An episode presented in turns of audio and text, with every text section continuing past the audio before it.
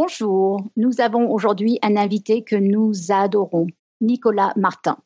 Si vous ne connaissez pas Nicolas Martin, hmm, comment dire? Ben, c'est un peu dommage, quoi. Mais cela veut dire aussi que vous écoutez Podcast Science et pas le podcast de la méthode scientifique de Nicolas sur France Culture. Alors, on est hyper flattés. Bon, allez quand même l'écouter. C'est quand même un des meilleurs podcasts scientifiques que l'on connaisse. Moi, personnellement, à titre vraiment très, très personnel, c'est mon préféré. Mais bon, pour le moment, le plus important est que nous sommes en direct avec Nicolas pour parler de sa méthode à lui pour vulgariser la science. Nous sommes le mercredi 25 avril de l'an 2018. Vous êtes dans Podcast Science, émission 338 et bienvenue.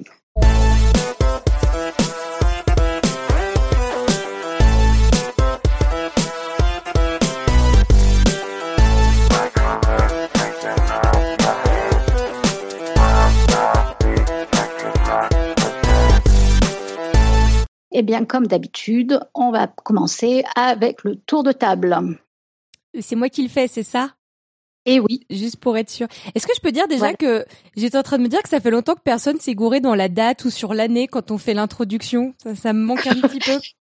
Oui. Ça fait longtemps que je pas, pas trompé Mais longtemps qu'on s'est pas trompé d'année en fait. C'est pas grave parce que le temps n'existe pas donc on s'en fout.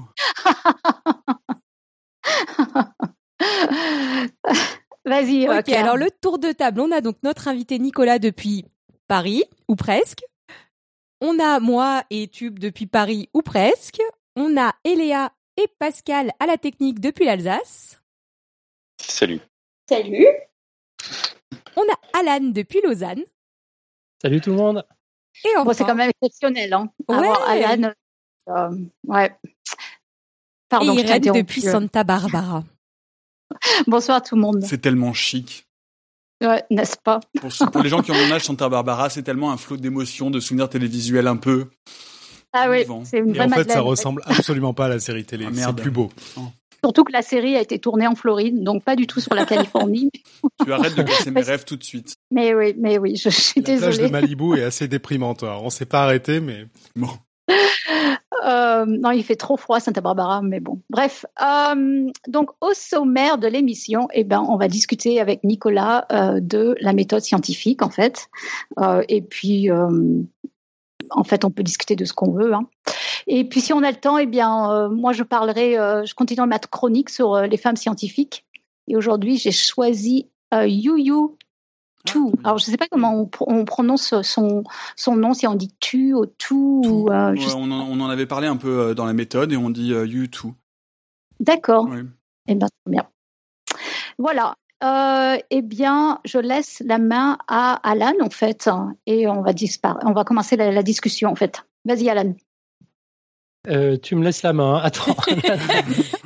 Alan va adorer là. Je sens qu'il est content là. Moi, je suis encore en plein milieu de mes paiements. Alan est en train de faire sa déclaration d'impôt. non, même pas. En Suisse, il fait pas de déclaration d'impôt. Pardon, c'est Lausanne. Autant pour moi. Ouais, non, malheureusement. Voilà, il est en train de faire régler ses comptes à la Suisse.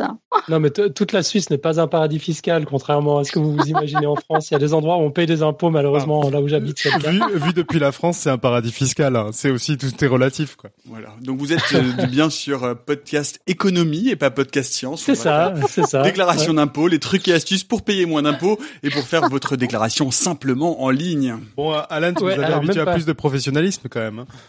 Ouais, j'avoue. Euh, non, non, mais euh, attends. Et moi, j'ai annoncé à Irène que j'avais rien de temps de préparer du tout, que j'étais juste là pour papoter. ah ouais, je, suis en, train de me faire bisuter, c'est ça? Après, ça m'apprendra. Nicolas, c'est moi qui t'ai invité sur Twitter. Oui, ouais, bah, non, mais c'est enfin c'est c'est sur enfin c'est je sais pas si c'est toi qui m'as invité ou c'est enfin, moi j'avais surtout très envie de revenir parce que j'avais passé euh, une excellente émission euh, l'année dernière quand j'étais venu pour euh, discuter un peu de, de, du lancement du lancement de la méthode qui était déjà lancée depuis un petit bout de temps et puis surtout mhm. merci beaucoup pour cette présentation dithyrambique. Ça ne se voit pas mais j'ai un peu rougi. Non non, c'est vraiment enfin c'est c'est toujours très très bah oui, moi c'est assez touchant de des assez moi ça me fait toujours comment comment veux-tu de, ne pas être un peu voilà un peu mhm. flatté quand euh, on quand, on a le sentiment que qu'on fait bien notre boulot et que et que ça plaît à des gens et qu'on est à l'endroit où où on essaye d'être depuis depuis enfin pour la deuxième saison et pour là sur la sur la fin de la deuxième saison donc ouais c'est évidemment c'est évidemment très plaisant parce que c'est un boulot mmh. c'est un boulot un peu d'arrache-pied c'est un boulot un peu euh, un peu requérant quoi. Donc euh, donc merci beaucoup de me réinviter. Je suis ravi d'être ici et moi je suis ok pour revenir une fois par an euh, avec vous parce que ah, c'est toujours c'est toujours un plaisir de venir et d'être d'être accueilli ici parmi vous et de sortir un peu pas seulement d'ailleurs pour parler de l'émission pour parler d'autres choses de science de vulgarisation. L'idée étant pas de de de, de centrer sur sur la méthode mais sur la façon dont on a envie de faire passer les sciences et mm. sur les questions que ça nous pose tous à vous comme à moi parce que voilà, parce que évidemment, au bout d'un an et demi d'émission, euh, il y a des questions qui sont présentées, il y a des questions auxquelles on a apporté des réponses, il y a, des, il y a plein de choses sur lesquelles moi je ne suis pas sûr et, euh, et dont je suis ravi euh, de, de, de venir discuter avec vous. C'est quand même super pratique quand on a un invité qui a la tchatch comme ça et qu'on n'a pas préparé de questions. Finalement, ça roule tout seul. Ah, moi, j'aimerais bien rebondir du coup parce que Alan, tu restes dans tes factures. En fait, moi, j'ai une question pour toi, Nicolas. je, je, me demandais toi personnellement, comment tu prépares ton émission? Parce que honnêtement, hmm. chaque fois que j'écoute euh, la méthode scientifique, on dirait que tu connais ton sujet, mais à fond, quoi. Que tu connais tout sur tout. Alors, non, c'est pas vrai. je te rassure tout de suite, c'est pas vrai. Je ne connais pas tout sur tout du tout, loin s'en faut. C'est-à-dire que tu as ton équipe qui te prépare. Une équipe, Encore une fois, c'est ce que je vous disais, euh, c'est ce que je vous disais l'année dernière. C'est-à-dire que j'ai une équipe euh, qui est la même que l'année dernière et qui sera très vraisemblablement la même l'année prochaine. On, en tout, on est, on est sept donc il y a ma mm. réalisatrice Elisabeth qui elle s'occupe vraiment typiquement de la mise en onde. Euh, j'ai Eve euh, Étienne qui elle s'occupe de trouver les invités, c'est-à-dire qu'une fois qu'on a fait la conf de rédac, on a toujours à peu près un mois de visibilité, quatre semaines. Euh, Eve regarde, fouille et trouve les invités. Et puis ensuite il y a Céline Lausanne et Antoine Beauchamp qui s'occupent de faire euh, deux reportages par semaine sur euh, deux sujets euh, plus une des fiches, donc des, fiches de synthèse. Je vous en ai apporté une pour euh, celle de la ministre de Ah super. Parce que euh, voilà, je voulais je voulais apporter là. C'est des fiches là en l'occurrence, elle fait 20 pages. voilà, vous voyez. Bon, je, vous la montrerai. On en, on en, parlera tout à l'heure. Je, je voulais je voulais prise justement pour vous montrer un peu comment ça se passe. donc voilà, Céline et Antoine qui font deux reportages et une fiche chacun.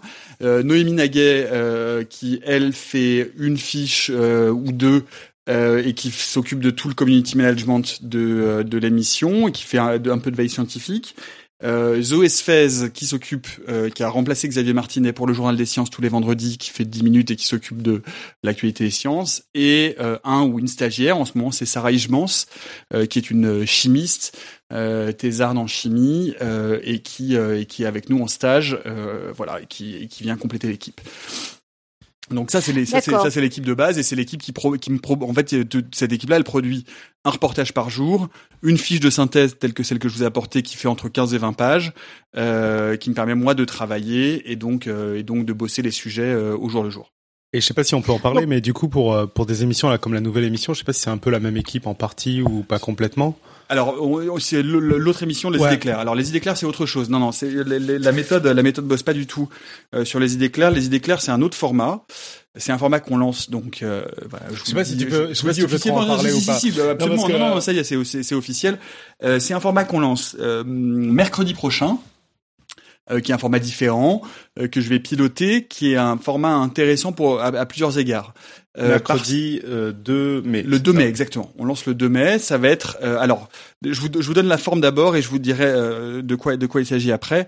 sur le principe, c'est de faire. C'est des formats plus courts. C'est du podcast first, c'est-à-dire que ce sera d'abord mis en podcast sur un format audio de 10 minutes qui sera diffusé sur l'antenne de France Culture cet été en, en, deuxième étape. Et il y a une autre version qui est une version vidéo plus courte de 4-5 minutes qui va être elle diffusée sur les réseaux sociaux en parallèle, mais qui n'est pas une reprise de la, du studio. C'est-à-dire qu'on fait un enregistrement studio de 10 minutes et ensuite on, sort et on fait un enregistrement vidéo euh, pour le montage pour les réseaux sociaux. Euh, l'idée des idées claires, c'est euh, de faire vraiment au sens propre du terme du débunkage scientifique, c'est-à-dire de dire, de prendre tous les régimes de transformation de la vérité, euh, qui soient, que ce soit des fake news, que ce soit de la désinformation, que ce soit des idées reçues, euh, que ce soit d'ailleurs dans le domaine stricto sensu scientifique ou que ce soit dans des domaines qui sont des domaines de l'ordre plus de, euh, de, de, alors je vais me faire taper dessus, de la socio, c'est une chose. je vais me faire taper dessus. Non, mais des domaines plus de l'actualité, de, de l'ordre de l'actualité. Euh, on essaie de prendre tous ces euh, tous ces éléments, enfin une question euh, à chaque fois, et on, notre ambition c'est de dire voilà aujourd'hui ce que la, les sciences ont attesté, c'est-à-dire de dire on n'est pas là pour dire pour faire de la pravda médiatique, mais pour dire au contraire sur un certain nombre d'éléments, de sujets. je vous en donne, je peux vous en donner quelques uns qu'on a déjà tournés. Par exemple, euh, la théorie de l'évolution euh, et le créationnisme. Donc la question c'est euh, la théorie de l'évolution est-elle une simple théorie? Donc on va expliquer pourquoi. Qu'est-ce que ça veut dire une théorie en science? Quelle est la position de, du darwinisme par rapport au créationnisme? Enfin bref, voilà. On pose aussi des mhm. questions de l'ordre de type comment peut-on croire encore aujourd'hui, ce qu'on va faire plusieurs fois, que la Terre est plate? Donc ça ne veut pas dire qu'on va expliquer pourquoi la Terre n'est pas plate, mais essayer de comprendre quelles sont les logiques aujourd'hui euh, qui font en sorte que euh, les platistes ont une telle audience, recrutent à ce point-là, ont une visibilité, alors qu'on peut penser aujourd'hui que ces théories-là sont des théories qui qui, qui seraient, euh, enfin voilà, qui ne tiennent pas la route compte tenu des accès à Internet, de l'accès à la connaissance, etc. Mais on va poser aussi des, des questions qui fâchent un peu plus, comme est-ce que armer les citoyens euh, est un remède contre la criminalité ou est un remède euh, contre euh, voilà contre les agressions. on peut se poser la question de savoir si le nucléaire est une énergie vraiment propre. On peut se poser la question de savoir si les migrations en cours risquent de bouleverser la, la, démographie européenne. Enfin voilà, on essaie de prendre des choses qui sont, vous voyez, qui empruntent à plusieurs régimes de vérité, c'est-à-dire à, la fois du fake news, à la fois de la théorie complotiste, à la fois des idées reçues, et là-dessus, on prend toujours des scientifiques qui sont garantis 100% sans conflit d'intérêt et qui vont nous expliquer euh, ce qu'est aujourd'hui l'état des sciences, l'état des publications, l'état des savoirs autour de chacune de ces questions. Et moi, je te lançais sur ce sujet-là parce que je trouve que ce qui est intéressant là-dessus, moi, j'ai fait partie de ceux qui étaient euh, très étonnés de, de d'avoir rencontré quand on t'a reçu la première fois, mm. parce que je trouvais que ta démarche pour la méthode scientifique était très différente de ce que j'avais l'habitude d'entendre à la radio. Et justement, sur ce sujet-là, c'est un sujet qui est complètement dans l'air du temps, ça fait beaucoup écho à ce qu'il y a comme le décodex, etc., mais qui sont des choses qui sont extrêmement décriées, et en particulier qui n'ont pas l'air de convaincre les sceptiques, euh, les sceptiques au sens, les gens qui vont croire ces théories-là. Et du coup, je me demande si vous avez pris ça en compte et si vous avez, dans votre manière d'approcher les choses, vous vous êtes dit comment on va essayer justement de convaincre ces personnes-là? Alors c'est toujours évidemment une question compliquée parce que euh, déjà moi j'aime enfin et j'aime pas le, côté ces personnes là euh, parce que euh, il y a l'étude pour la fondation Jean Jaurès récente qui a été très décriée et qui a été très contestée hein, sur sa méthodologie etc qui disait 8 Français sur 10 croient au moins une théorie du complot et où on a où, tout était un peu mélangé enfin bref mais néanmoins on voit que sur finalement sur ce régime de la de, de la fausse information on est tous exposés à différents degrés.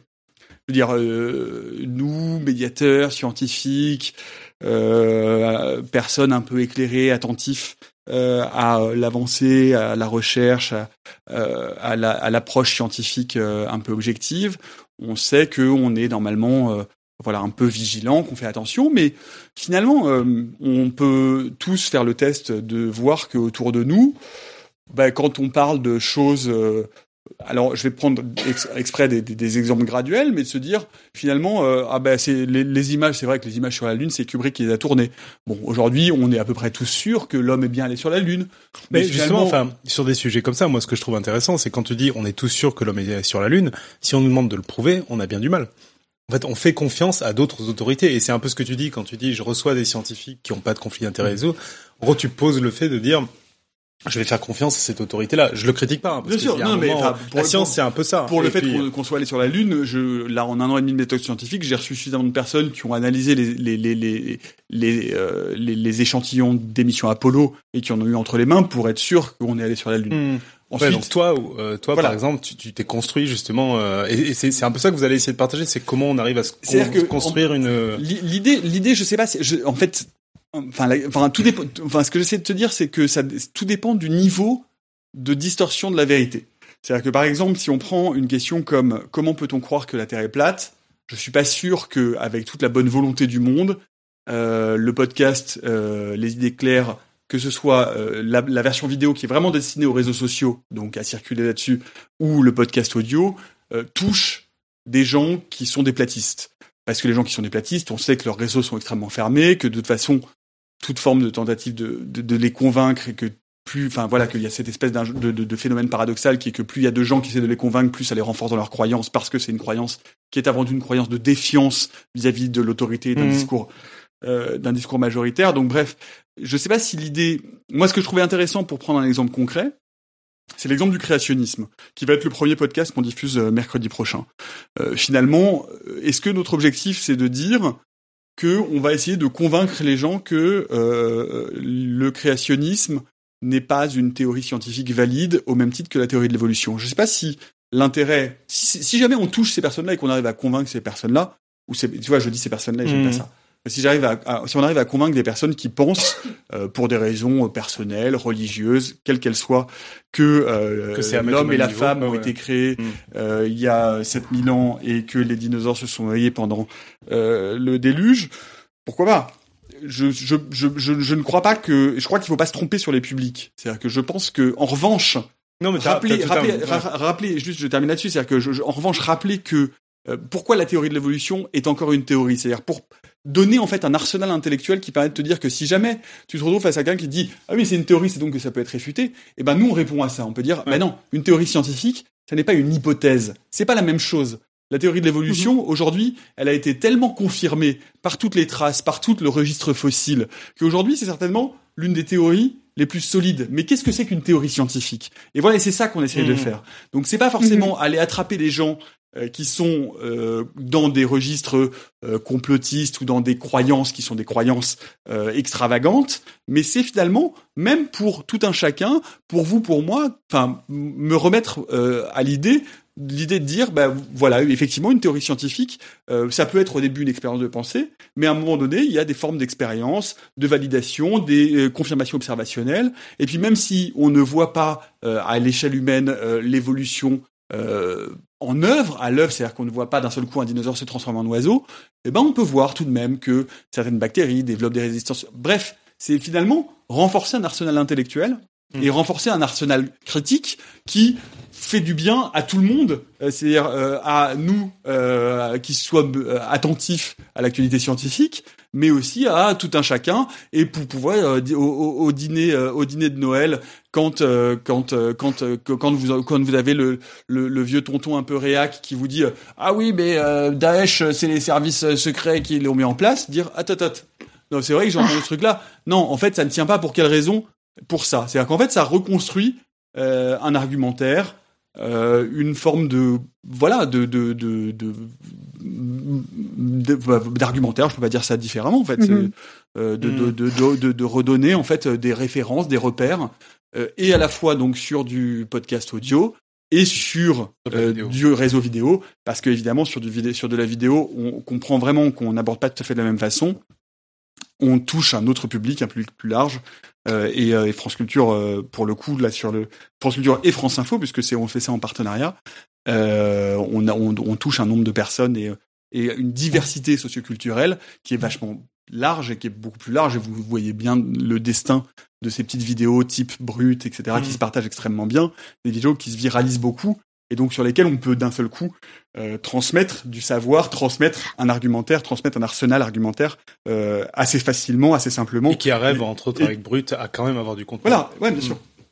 Alors, je, Nicolas, je vais, je vais remonter tout de suite les questions des, gens qui nous, qui nous écoutent. Comme ça, on va pas, ouais, comme ça, on, va pas perdre le fil. Il y a déjà euh, Amérique qui nous demande est-ce que tu n'avais peur de toucher des gens qui sont déjà convaincus, d'une part, et d'autre part, euh, il y a Monkey, Monkey 3D, 3D, qui nous demande est-ce que la méthode scientifique ne suffit-elle pas en elle-même? Est-ce que ça ne serait pas bien plus la quête de la fake news qui plairait, bien plus que le savoir diffusé, par exemple, sur la méthode? Alors, alors tout de suite, euh, une, réponse est facile.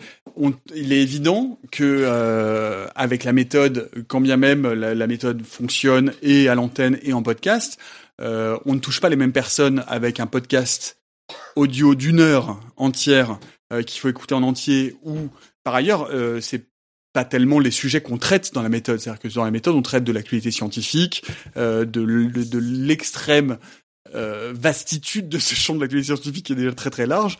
Et, euh, et un podcast d'une heure, ça prend du temps à écouter. On touche vraiment pas du tout la même personne. Là, je crois que le, le les, idées claires, ce qu'on essaie de faire, c'est notamment via ce petit module vidéo de 4-5 minutes, d'être sur quelque chose qui est beaucoup plus viralisé et qui va mhm. toucher un public euh, qui est le public des réseaux sociaux, qui est pas nécessairement le public de France Culture. Vous savez que euh, quand ces vidéos sont partagées, elles apparaissent dans les fils d'actualité, même si vous n'êtes pas abonné au fil de France Culture. Donc, c'est des portes d'entrée, et c'est des portes d'entrée beaucoup plus courtes. Et donc, l'idée, c'est de dire, avec la vidéo, c'est une porte d'entrée vers le podcast de 10 minutes, qui est déjà qui est un format encore facile à écouter si on commence à avoir ses habitudes ou ses pratiques d'écoute. Et puis si le podcast de 10 minutes euh, vous intéresse des idées claires, vous pouvez vous dire ah ben c'est intéressant parce que bah du coup la personne qui fait les idées claires, elle a une émission scientifique qui elle prend le temps et qui est une émission scientifique d'une heure. Donc on touche pas du tout, du tout, du tout les mêmes publics et surtout on n'aborde pas du tout de la même façon euh, les, euh, les questions et les sujets euh, abordés par les idées claires et par la méthode scientifique. Je je ferai je consacrerai jamais une heure de la méthode euh, à, à, la théorie, enfin à la théorie, c'est pas vrai, on vient de faire une émission sur Darwin, mais euh, sur, mais on vient, non mais on vient de faire une émission sur Darwin et sur son parcours scientifique et, et, voilà, mais pas sur le créationnisme, voilà.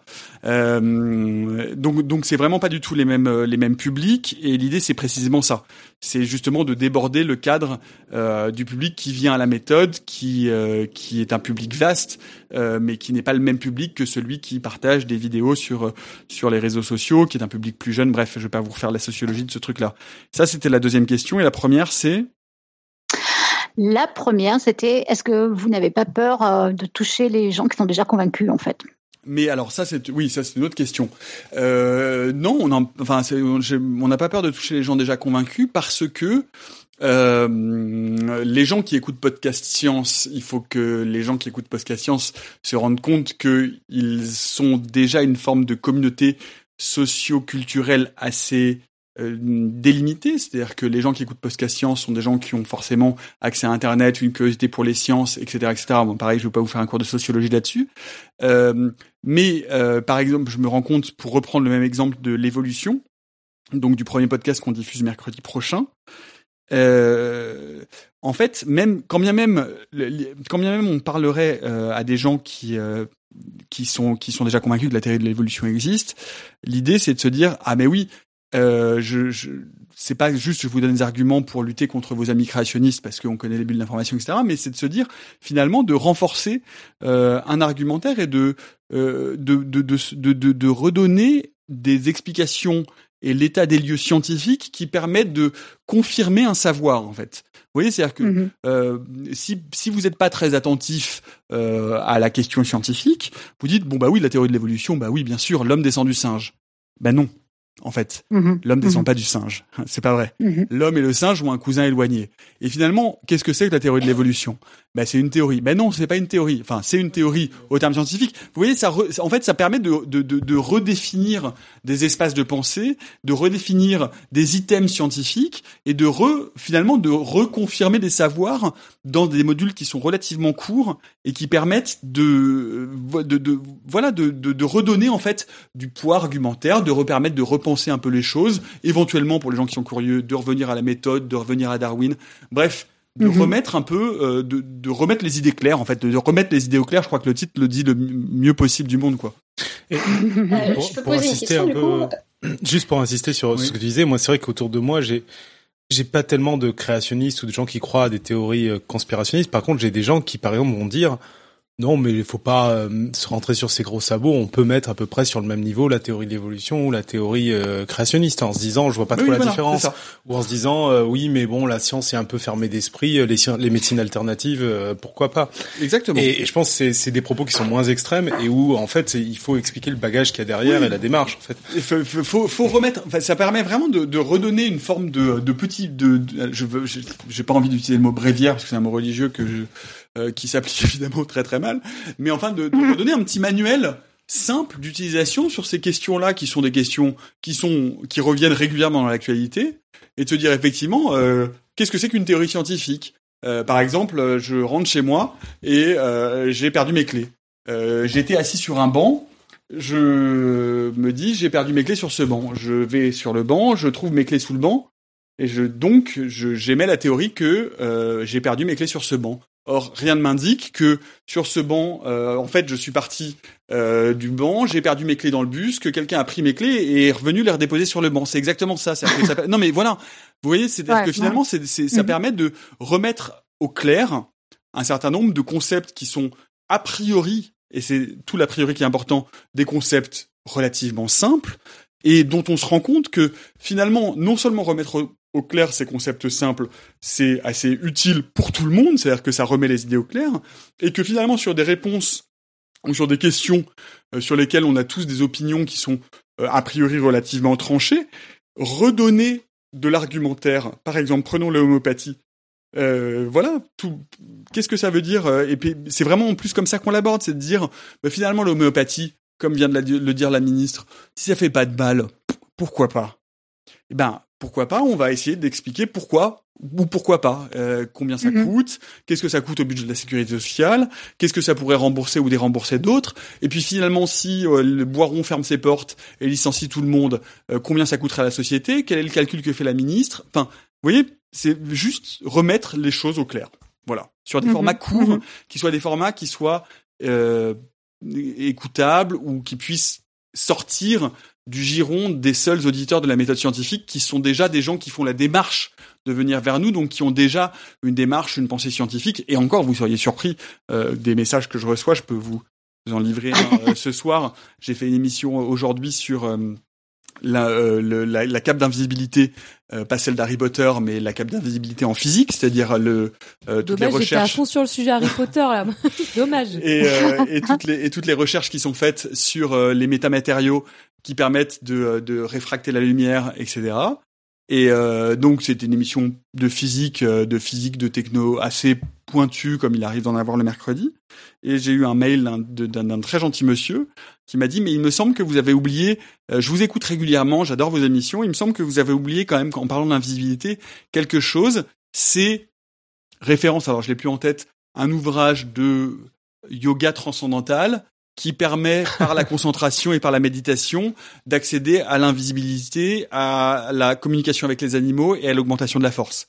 Mais vous voyez, enfin non, non, mais ce que je veux dire, c'est que on rigole, mais oui, en fait, vous, rigolez, mais en fait, de facto, mais ouais. ça veut dire mhm, que mhm voilà, il y a, y a encore beaucoup de travail à faire, voilà, et, euh, et du travail avec des gens qui sont pas des gens qui sont pollués ou qui sont pollués par des par des théories euh, euh, toxiques, mais des gens qui ingénument croient mhm. encore que effectivement on peut mettre au même degré ou au même registre, au même niveau certaines choses qui sont évidemment pas du tout de la même nature avec le regard scientifique qu'on peut exercer dessus.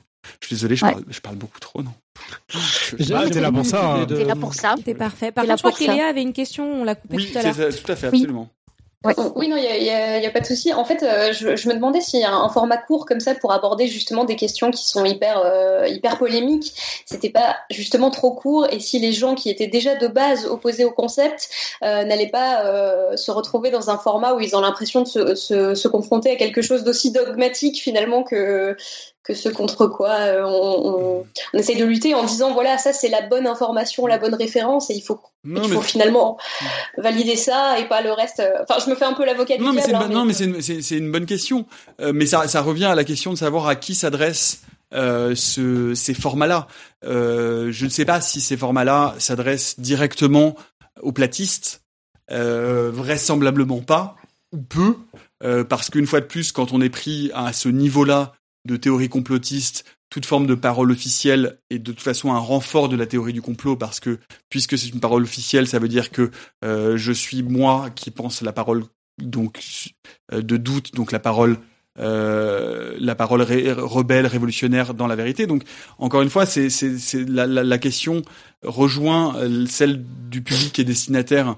Le public et destinataire n'est pas tant le public absolument 100% complotiste, le plus hardcore, néanmoins, si ça peut arriver sur ces petits formats vidéo à des gens qui doutent ou juste permettre à des gens qui se sont jamais posé la question de ce qu'était la structure intellectuelle derrière euh, une fois de plus, j'en sais rien, la théorie de l'évolution, euh, et ben c'est juste des petits remparts en plus qu'on met et qu'on installe chez les gens qui nous écoutent et donc sur un public plus large contre ces régimes de fausses vérités qui, comme on le sait, sont plus partagés. Euh, voilà, c'est-à-dire que finalement on utilise un vaisseau qui est le vaisseau viral des réseaux sociaux pour euh, diffuser une information euh, qui va être euh, voilà enfin voilà qui qui qui qui a, mm. les, les, mêmes formes sauf qu'elles sont euh, basées sur du vrai contenu scientifique et sur du contenu scientifique attesté. Je sais pas si ça répond totalement à ta question. Oui oui. Euh, si, si, ça répond complètement. Et enfin, là encore, je peux pousser le raisonnement plus loin. En fait, finalement, euh, les gens qui utilisent, euh, qui, qui, diffusent des fake news utilisent déjà des, des formats euh, souvent courts, un, un, peu choc, etc. Est-ce que aller sur le même terrain et utiliser le même format, ça va pas prêter à confusion non plus En fait, il y a, y a, hmm. toute une dynamique comme ça de, de doute qui peut s'installer. Mais je trouve l'initiative super bien. Hein. Je, je dis pas du non, tout. Non, non, mais peu importe. T'excuse pas. Au contraire, c'est intéressant de, de, de réfléchir et de répondre à ça. Euh, en fait, c'est pas tellement aller sur le sur le terrain euh, des gens qui font, c'est pas aller sur le même terrain que les gens qui font les fake news. Il faut pas se tromper. C'est-à-dire que les gens qui font les fake news, euh, qui font ces fausses vidéos. D'ailleurs, en vrai, les grosses, parce que du coup, j'y suis allé un peu pour préparer l'émission euh, sur les chaînes YouTube. C'est c'est pas tellement, enfin. Alors ensuite, vous, bon, c'est la bulle informationnelle des réseaux, des réseaux sociaux, donc évidemment, moi, je me retrouve pas sur mon fil d'actualité avec euh, avec des partisans de la Terre plate ou euh, ou, hmm. euh, ou des, des homéopathes acharnés. Mais mais ce que je veux dire, c'est que en fait, ce, ce format-là, c'est pas tellement leur format à eux, c'est le format de consommation numérique des réseaux sociaux. Point.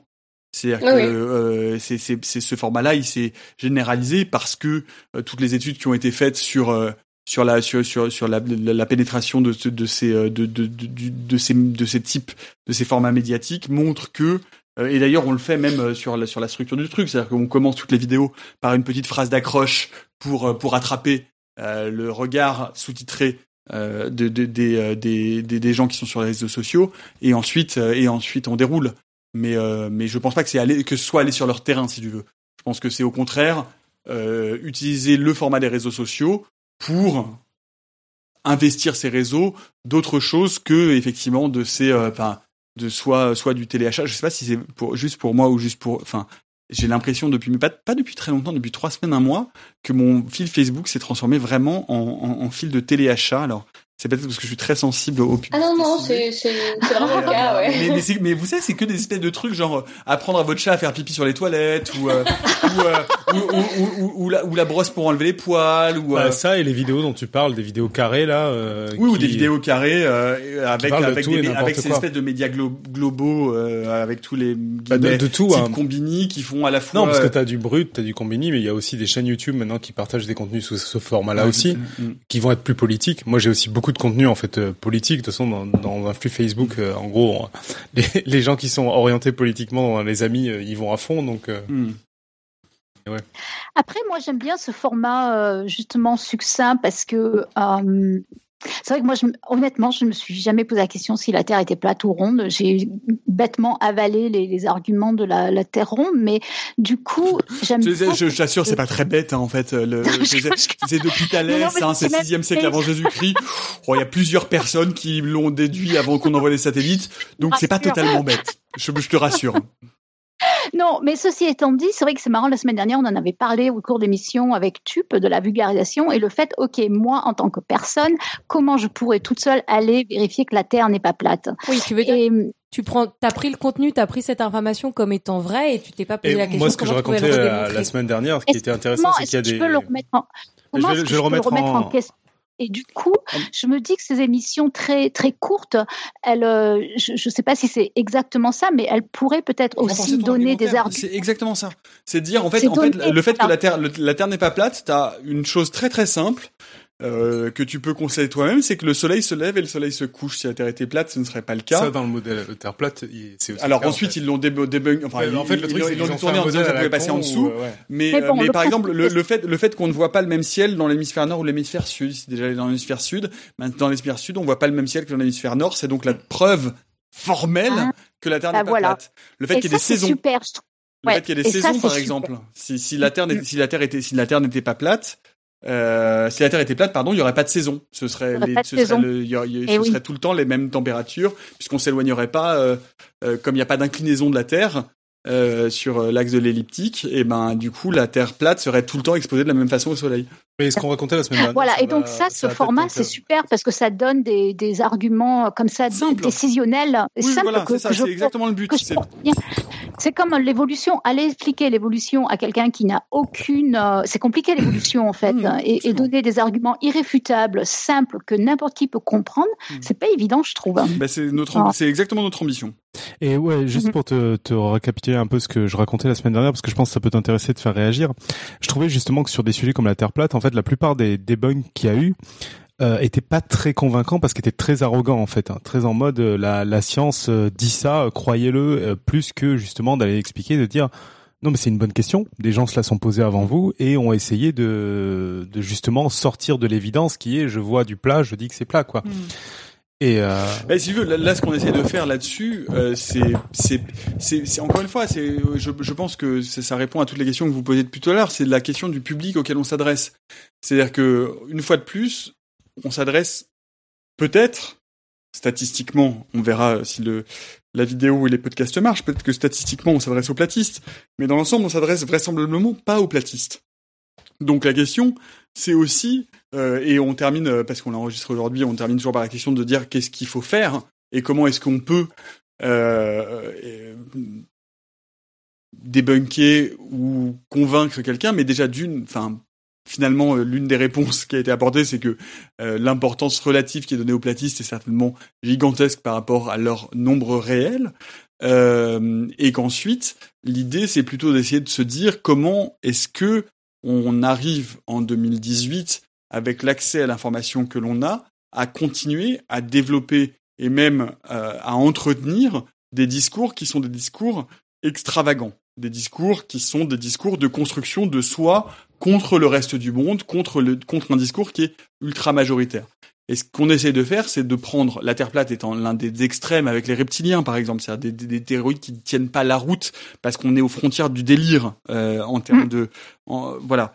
Euh, mais de partir de ces choses-là et d'aller jusqu'à l'autre euh, extrême qui est ces idées reçues, qui peuvent être des idées reçues qu'on entend au comptoir ou qu'on entend dans les médias, en disant bah, finalement aujourd'hui ah ben oui l'afflux de migrants ça va changer la nature de démographique de l'Europe mais enfin la démographie, c'est une science, la sociologie, c'est une science. Aujourd'hui, il y a des études qui ont été faites, donc on peut répondre à ces questions-là. On peut répondre à ces idées reçues-là. Ou euh, JFK a été tué par la CIA, bah, peut-être que vous le pensez un peu au fond de vous, en tout cas que c'est ancré parce que ça a été ancré par la fiction, etc. Donc, est-ce que c'est vrai, est-ce que c'est pas vrai? On va pas dire si JFK est tué par la CIA. Ce qu'on veut dire, c'est que la pénétration des idées reçues, des fake news, de la désinformation, des idées complotistes, elle est beaucoup plus complexe que la Terre plate. La Terre plate, c'est facile à traiter parce que la Terre plate, c'est un exemple extrême. Mais néanmoins, ces idées-là, elles sont extraordinairement euh, répandues. Moi, je sais que, encore une fois, je veux dire, en travaillant sur euh, l'évolutionnisme, euh, quelqu'un euh, à France Culture me dit ah ben on n'a qu'à euh, on a qu'à on a qu'à poser la question euh, est-ce que l'homme descend du singe? Oui, mais sauf que non, on peut pas poser cette question-là parce que ça n'est mm. précisément vous voyez enfin et on est à France Culture donc on est dans un milieu socioculturel qui a priori devrait savoir ces choses-là. Donc en fait, remettre à niveau les savoirs autour de ces questions qui semblent être des questions évidentes, eh ben ça fait du bien à tout le monde, ça fait du bien à tout le monde, ça fait bien à tous les niveaux de connaissances et, euh, et c'est ce qu'on essaie de faire sur des formats qui sont adaptés aux, nouvelles euh, consommations numériques. Et d'ailleurs, ça, mhm. fait écho à un choix qu'avait fait la BBC, je crois, il y a quelques années, de d'arrêter quand ils traitent de sujets comme ça, d'inviter en débat contradictoire, euh, je sais pas, un, un, créationniste et un évolutionniste. Il faut pas faire de débat contradictoire là-dessus. Et euh, enfin de leur donner le même temps de parole. et c'est vrai que c'est des choses où on n'en est pas encore là en France, où on a typiquement sur le climat, on va inviter des climato, un peu moins maintenant, mais mais c'était vrai il y a un an encore, quoi. Où ce, qui, est ce qui est ce qui ce qui vous, ce qui vous semble vrai aujourd'hui sur ces questions évidentes là, euh, ça devient beaucoup. En fait, il y a, y a, y a, y a une gradation. C'est-à-dire que c'est vrai pour la Terre plate, évidemment qu'on va pas faire venir un platiste pour le faire débattre avec quelqu'un qui va dire mais écoutez, enfin je veux dire, si si si si euh, si, un mathématicien grec au 7e siècle avant notre ère a réussi à déduire que la Terre était ronde avec juste des calculs et qu'en 2018 vous êtes incapable de comprendre que la Terre est ronde alors qu'on en a des images et que toutes les preuves sont tellement multiples et viennent de tellement de sources diverses que ça n'est pas possible que ce soit euh, un complot. Bon, il est évident qu'on va pas faire ça. Mais quand on commence à aborder euh, des questions plus complexes et des questions qui ne font pas l'unanimité, euh, là, on est sur un terrain plus glissant. Et moi, je veux vraiment utiliser ce format des idées claires pour pour pour euh, pour essayer. Alors, on va peut-être se casser le nez. Hein, on l'a pas fait encore. Hmm. mais pour euh, non non, mais pour aborder des, des questions qui sont hmm. pour pour casser en fait ces idées reçues ou essayer de faire en sorte, et vous allez voir quand je vous donne l'exemple que c'est vraiment un terrain extrêmement miné, d'avoir une forme de euh, mise à jour scientifique de l'état objectif des recherches sur ce sujet. Je donne un exemple. Et attention, vous allez pouvoir faire la hola ou tous crier dans vos chaumières. Euh, le nucléaire est-il une, énergie propre? Voilà. Ça fait partie des questions auxquelles on est très sage. Voilà, j'ai envie. C'est une, une, des questions auxquelles j'ai envie d'essayer de répondre et pas dans un débat contradictoire, parce que précisément ce type de questions-là, c'est normalement des questions et je le sais pour avoir essayé de le traiter pas dans cette forme-là, pardon, mais plusieurs fois euh, dans l'émission par différents biais, parler du nucléaire. Et le nucléaire, de toute façon, c'est systématique. C'est-à-dire que quand on en parle, euh, on se fait agonir d'insultes euh, par les antinucléaires parce qu'on est euh, jugé comme étant pro et on se fait agonir d'insultes par les pro-nucléaires et figurez-vous que les pro-nucléaires les plus violents ne sont pas les gens qui sont des fanats de l'atome mais sont en général des écolos pro-nucléaires qui disent le nucléaire est une énergie décarbonée qui permet à la France de produire 93% de son énergie décarbonée et aujourd'hui les énergies de substitution type éolienne, type solaire euh, produisent plus de CO2, plus les terres rares, plus plus de pollution environnementale, etc. Donc il faut maintenir le nucléaire nucléaire et en fait il y a un lobby écolo bobo blabla qui bref tout ça est mhm. extrêmement compliqué mais j'ai moi j'ai envie d'essayer de m'atteler euh, à ces questions-là mais comme de dire euh, finalement est-ce que la vague migratoire euh, qui vient aujourd'hui de Syrie et du Moyen-Orient est à même de déstabiliser la démographie européenne? Ce sont des questions qui peuvent vous paraître des questions aux réponses euh, auxquelles vous avez a priori des réponses relativement arrêtées, mais qui sont des réponses effectivement plus complexes. Et mon intérêt et mon idée à moi est de d'attraper ces euh, idées-là, non pas pour vous dire voilà ce qu'est la vérité, parce qu'il n'y a pas de vérité en science, mais en revanche voilà ce que la science aujourd'hui est capable d'en dire, et parfois dans son paradoxe et dans ses contradictions. Mais euh, sur ces sujets-là, ça existe des experts qui sont pas euh, biaisés euh, idéologiquement? Parce que tu dis que tu allais en recevoir régulièrement. C'est compliqué. C'est compliqué, mais c'est compliqué, mais je pense qu'il faut s'en saisir. Je pense qu'il faut s'en saisir parce que euh, je, ouais. Euh, encore une fois, moi, toutes les émissions que j'ai pu faire sur le nucléaire, c'est vrai pour les OGM, c'est vrai pour d'autres, mm. pour d'autres questions sensibles. Ça a été vrai, par exemple, pour les statines, enfin pour certains sujets qui sont scientifiquement euh, sensible. C'est vrai pour les vaccins, par exemple. Enfin, finalement, c'est comment faire revenir dans le giron de la vaccination des gens qui aujourd'hui s'en éloignent parce qu'ils ont entendu telle ou telle chose. Et euh, quand on est convaincu euh, ferme et définitif que la vaccination a permis d'éviter des millions et des millions de morts, on a tendance à balayer d'un revers de la main les doutes que certaines personnes peuvent avoir là-dessus. Or, balayer d'un revers de la main des doutes, c'est toujours une mauvaise idée. parce que ces doutes-là, ils sont réels. Donc, comment prendre en considération ces doutes-là sans pour autant remettre en question les bénéfices de la vaccination? C'est-à-dire se dire, ben, dans la vaccination, il peut y avoir une remise en cause. Et d'ailleurs, les adeptes de la vaccination pure et dure gagneraient peut-être à se remettre un peu plus en cause et à entendre un peu plus les critiques pour faire revenir dans le giron de la vaccination les gens qui doutent. vous voyez, on est, on, est dans des zones beaucoup plus grises.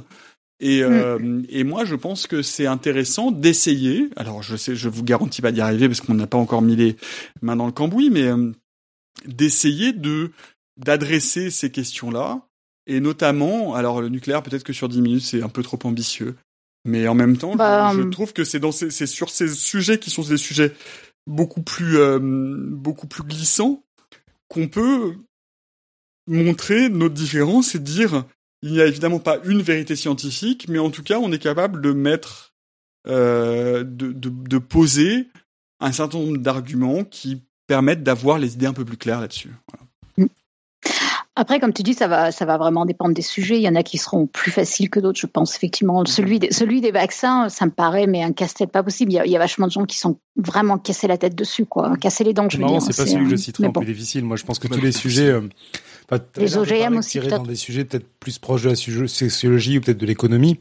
Moi, j'ai l'impression que c'est ces sujets-là qui sont vachement plus casse-gueule parce que en fait, j'ai l'impression. Oui, mais ils sont moins débattus. Euh, non, mais même quand tu disais démographie. L'économie, euh, c'est pas, c'est pas aussi populaire que c'est pas aussi populaire que la vaccination ou les OGM, par exemple. Non, mais. Ouais, euh, je pense qu'il y, y, a des sujets qui ont plus de dimension affective dans, dans les mm, opinions des gens, et du coup, du coup, c'est ah plus bah, compliqué. Quoi. Ouais, mais t'as les sujets ah, aussi de l'autre côté, d'autre part, qui ont des, des dimensions idéologiques en fait. Mm, et, bien sûr, mais le sujet de la démographie, démographie, il y a peut-être des résultats scientifiques, mais il y a aussi forcément ils sont des migrants. Des migrants, ils sont forcément empreints d'idéologie en fait, mm. et euh, et c'est ça qui, je pense, est compliqué à traiter. Oui, enfin, sauf que, sauf que les migrants, c'est pas le sujet le plus difficile. Ah ouais, d'accord. Il suffit de comprendre les, vagues de, les, vagues de, migration démographique de l'Europe euh, il, y a, il y a 50 ans, 60 ans, de voir la différence, de voir aujourd'hui la situation économique. Non, non, les migrants, c'est pas ce qu'il y a de plus difficile parce que parce que euh, parce que effectivement, les migrants, c'est de facto un sujet qui est pour le coup extrêmement idéologique et qu'en sortant d'idéologie, en le traitant strictement par le biais de la démographie, de la démographie et de l'économie, on peut avoir un regard euh, qui permet de jauger euh, les politiques publiques à mon sens. Hein. Là-dessus, moi, je trouve pas que ce soit un sujet particulièrement casse On avait reçu il y a quelques semaines un, économiste euh, ici, un, qui essaie de faire un blog objectif de science, de sciences économiques. Et ce qui est intéressant, c'est pour ça que je te parlais d'économie, c'est qu'il disait que les résultats de sciences économiques sont à milieu de ce qui est appliqué politiquement et de ce qui est raconté dans les médias, en fait. Bien sûr. Et, donc il y aurait sans doute des choses à raconter. Évidemment. Non, mais ça, ça je, je, le confirme totalement. Enfin, de l'approche que je peux en avoir à mon maigre niveau et euh, de, du moment où, avant de faire l'émission, je faisais un peu de matinale et d'infogéné où j'ai fait un peu d'économie. Je suis assez d'accord avec ce, ce, point de vue-là. Mais moi, moi, moi, j'ai des questions pour vous en fait, parce que vas-y, vas-y. Parce que demain, je, demain, je reçois, demain, je reçois la ministre, Frédéric Vidal, la ministre de l'enseignement supérieur et de la recherche. Donc on a une heure, euh, une heure complète avec elle, donc une heure que j'ai préparée. Euh, si vous voulez, ça, on peut en discuter aussi volontiers. Mais, ah euh, mais mhm. je vais vous poser une question à vous, dans le sens inverse. Vous êtes là maintenant. Je suis Frédéric Vidal. Posez-moi une question. Vous avez une question chacun. Je vous laisse deux minutes pour réfléchir. ouais. Posez une oh question. vous avez une question. Non, il me faut un stylo parce que je vais noter. Merde. Tiens, un crayon. Merci. Vous avez une question à, poser à la ministre de l'Enseignement supérieur et de la Recherche française. Quelle est cette question? Allez-y, je vous écoute. Et, et, ça va pour les gens qui nous écoutent sur Internet aussi, hein, bien sûr. C'est enseignement supérieur. Et pour, les étrangers ici sur Skype, elle fait quoi exactement cette ministre? C'est quoi son Tu peux lui poser la question justement. Enseignement supérieur, enseignement supérieur et recherche. Mais ça veut dire quoi? Elle définit les programmes scolaires? Euh, les programmes scolaires sont définis par un conseil autonome en France. Euh, mais elle, elle s'occupe de la politique de la recherche. Euh, elle, elle c'est elle qui a la gestion des universités aussi. Euh, mais c'est elle qui en fait euh, qui patronne bah enfin voilà, qui, qui patronne la recherche française c'est-à-dire euh, alors les, budgets, évidemment non mais les, ben, toujours le problème c'est que les budgets c'est défini en politique budgétaire avec le gouvernement donc elle n'a pas tout à fait la main dessus mais enfin néanmoins elle mhm. est elle est elle elle elle en est euh, responsable, c'est-à-dire en tout cas elle en est redevable, c'est-à-dire que c'est à, c'est à elle de les justifier, mais mais c'est elle qui définit euh, ce que c'est que l'ANR, euh, le le traduction. c'est le budget. L'ANR, l'Agence nationale de la recherche. L'Agence nationale de la recherche, qui est l'agence euh, qui euh, était une agence sur projet, qui est lourdement critiquée. On a fait une émission sur la méthode scientifique là-dessus qui est lourdement critiquée parce que le taux de sélection des projets est tombé aux alentours de 10%, euh, qu'elle est sous-financée et que ça demande beaucoup de travail et beaucoup d'efforts pour constituer des dossiers de présentation à l'ANR, euh, donc beaucoup de travail administratif pour très peu de sélection, mhm. etc., etc. Bref. Mm. On a déjà des questions hein, qui, qui mm. on a déjà des questions sur la chatroom. Hein. là déjà. Alors allez-y, je vous écoute. Je prends tout. Je prends les notes. En sachant, par ailleurs, je, alors si, si vous voulez, en attendant que ça arrive, en sachant qu'on a on a interrogé euh, trois personnes, on a pris trois témoignages qu'on va diffuser au cours de l'émission un témoignage euh, d'une euh, d'une postdoc qui en est à son sa sixième ou sa septième année de postdoc, ah. euh, qui a toujours pas de poste. On a un directeur de labo qui raconte justement ce que c'est que le traitement administratif, la course au financement, et on a un expat c'est-à-dire un chercheur qui est parti aux États-Unis pour faire sa carrière, qui voudrait rentrer s'installer en France et qui peut pas parce que il a rien à voilà. Rien. Mmh mmh mmh voilà, voilà, ah. voilà les trois, voilà les trois, les, trois témoignages qu'on va diffuser demain pour les ministres. Ah, c'est bien parce que c'est assez représentatif du monde de la recherche maintenant. Bah, c'est ce qu'on voulait. Bah, oui, oui, c'est ce qu'on voulait. Ouais. Euh, eh ben, je vais commencer alors. Alors, il y a GPIF sur la chatroom qui me demande, c'est simple, on met en avant euh, l'intelligence artificielle. Quels sont les moyens débloqués pour faciliter les tests dans le domaine public sur le sujet? C'est question d'éditeur. Ouais, ouais, ouais. Euh, bien, non, non, elle voulait en parler en plus. Mais tu sais, ben, là, pour le coup, on, a fait une émission sur l'IA euh, il y a pas très très longtemps. On a fait un forum à la Sorbonne là-dessus. Euh, c'est le, c'est le grand truc de, c'est le grand truc de, de du, du, de, de, du président et de, de la Macronie, c'est-à-dire de, de, le grand plan qui a été fait suite au mm. rapport euh, Villani qui a été remis euh, et qui a pas été suivi d'ailleurs dans l'intégralité des préconisations. Sur, euh, sur l'intelligence artificielle, pour débloquer un certain nombre de moyens. Euh, je vais voir si je lui pose une question là-dessus parce que je crains que là-dessus elle déroule un peu du tapis de communication, mmh. euh, de communication gouvernementale qui m'intéresse moi un peu moins. Et puis d'autant plus qu'on l'a vraiment. Euh, je, je, vais faire un peu de promo si tu veux. Si si, si tu veux euh, avoir deux trois réponses là-dessus, on a vraiment fait un, un forum entier. Euh, C'était il y a une 15 jours trois semaines dans la méthode à la Sorbonne qui s'appelait l'intelligence artificielle est-elle ontologiquement bête et où on se ah, pose la question de savoir si, euh, contrairement à ce que tout le monde dit, c'est-à-dire l'alerte de dire mon Dieu, il faut arrêter l'intelligence artificielle parce que sinon elle va tous nous détruire, elle va tous nous tuer, elle va voler nos travaux. Euh, L'idée c'est de dire est-ce que et finalement est-ce que ce serait pas l'inverse? Est-ce que euh, l'intelligence, l'IA aujourd'hui, euh, telle qu'on la conçoit, l'IA faible, n'est pas finalement une IA un peu stupide et l'IA forte est un fantasme? Aujourd'hui, hmm. a priori, en se mettant des autocollants sur le visage, elle nous confond avec des girafes. Donc ouais, voilà, c'est ça. Euh, sinon, il y a Monsieur Nose qui nous demande, qui demande euh, sa question. Enfin, sa question, c'est à quand plus de place pour les SVT dans le programme scolaire? Je note ça. Voilà. Euh, sinon, il y a Blue Phoenix qui, nous, qui propose pourquoi les résultats de recherche publique ne sont pas publiés sur un site accessible à tous, puisque financé avec l'argent des citoyens. Ouais, ça c'est on va, on va ça c'est il y a un super article euh, dans le dans le blog d'un journaliste que vous connaissez que j'aime beaucoup s'appelle Sylvestre Huet que j'ai reçu deux trois fois euh, qui euh, qui pose la question justement de la multiplication des publications et euh, je vais noter ça site public. Moi je veux bien me tenter à ma première question des membres de l'équipe. Vas-y vas-y.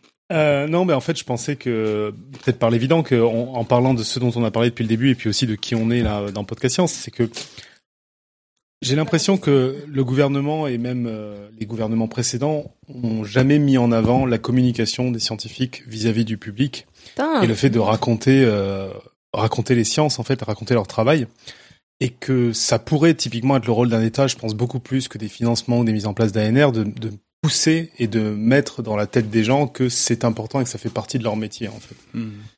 Et, euh, et j'ai l'impression que c'est hors scope complètement des gouvernements au niveau recherche scientifique. Quoi.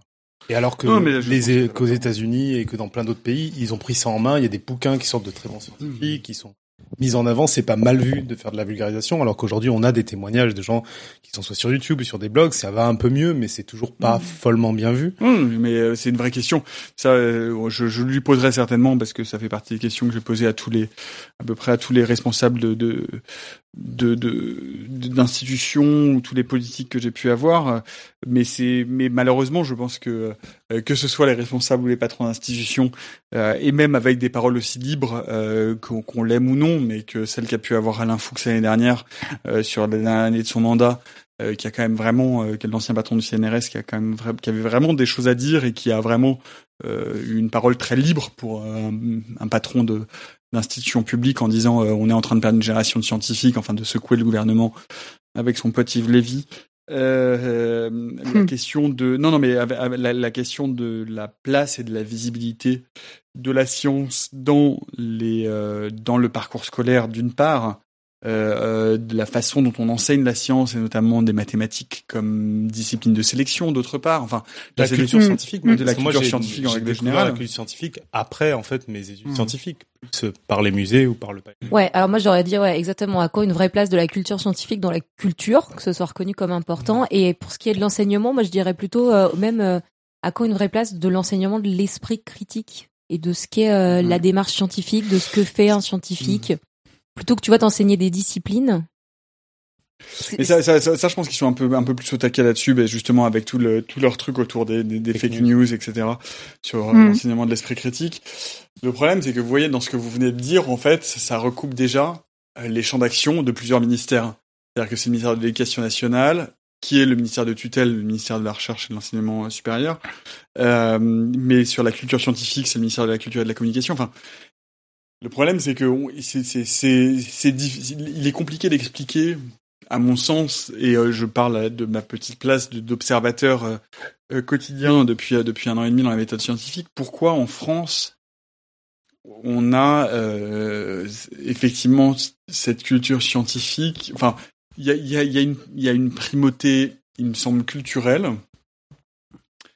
Il y a une primauté culturelle, mais qui est curieuse dans le sens où c'est en même temps pas non plus une primauté de sélection, mais une primauté intellectuelle à, euh, aux sciences humaines, à la littérature.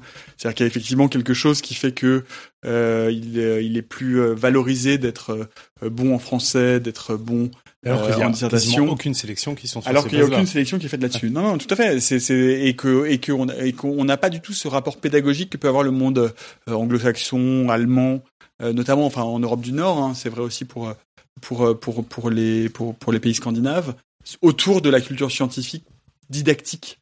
Euh, je, je, parle sous le contrôle des gens qui nous écoutent et de vous tous, mais effectivement, on a le sentiment que, alors ensuite, moi, ça fait longtemps que j'ai l'école primaire, ça commence à remonter un peu. mais, euh, mais oui, oui, enfin, le, le, le, le, le sentiment que l'enseignement scientifique a quelque chose ou doit avoir quelque chose d'austère euh, et, euh, et pas de beaucoup moins pratique. Euh, on fait pas des, euh, on fait des, on, fait, pas des planétariums en pâte à papier. Enfin, je sais pas si, si vous avez mhm. ce sentiment-là, mais on, les, les, les expériences, moi, de souvenir, j'ai fait un bac, j'ai fait un bac scientifique, j'ai fait un bac D pour euh, les anciens, donc un bac S option bio.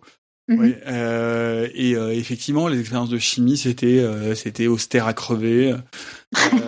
Enfin non mais enfin voilà, je je, je... et peut-être par extension justement. Pourquoi c'est toujours la chimie qui Non mais moi non, mais par ailleurs non mais par ailleurs par ailleurs j'adorais la chimie. Enfin ah. j'ai pas du tout de j'ai aucun problème avec la chimie. J'aimais vraiment bien la chimie. Mais c'est vrai qu'il y a pas enfin dans ma génération, moi je suis né en 76. Dans ma génération, vraiment, il y avait quelque chose d'extrêmement austère dans l'enseignement des sciences. Vraiment que ce soit la mm. bio, que ce soit euh, enfin les SVT, que ce soit euh, la physique chimie. Enfin moi qui aujourd'hui fais une émission de science et qui adore la physique, mais qui adore la physique et qui adore la physique dure, c'est-à-dire que j'adore la physique des particules, j'adore la physique des hautes énergies, je trouve ça extraordinaire, j'adore l'astrophysique.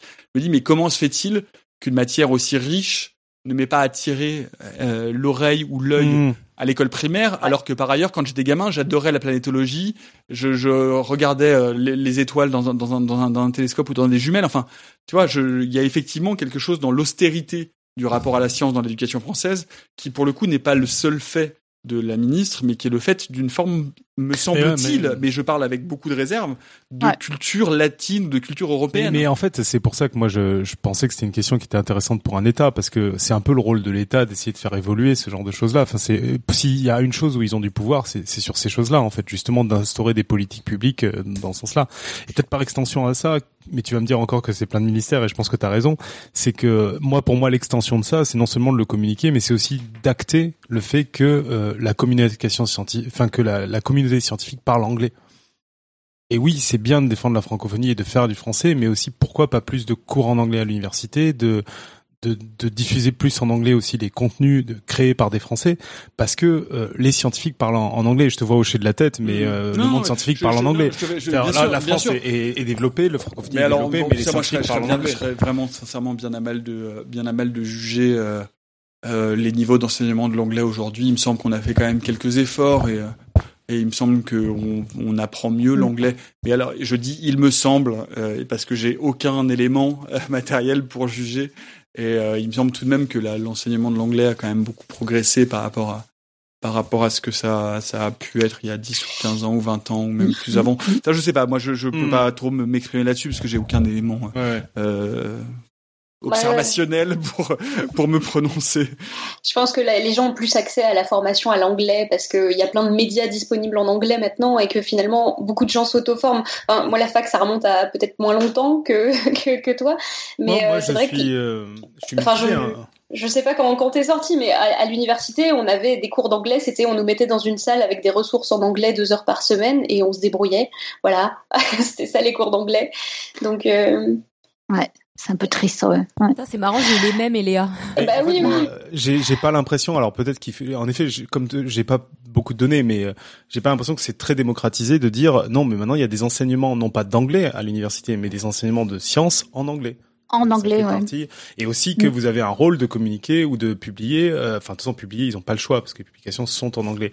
Mais en tout cas, tout ce qui est hors des publications officielles où ils n'ont pas le choix, de dire non, mais l'anglais est la langue scientifique et donc c'est mm. comme ça qu'il faut aussi euh, démocratiser mm. son ce qu'on crée, quoi.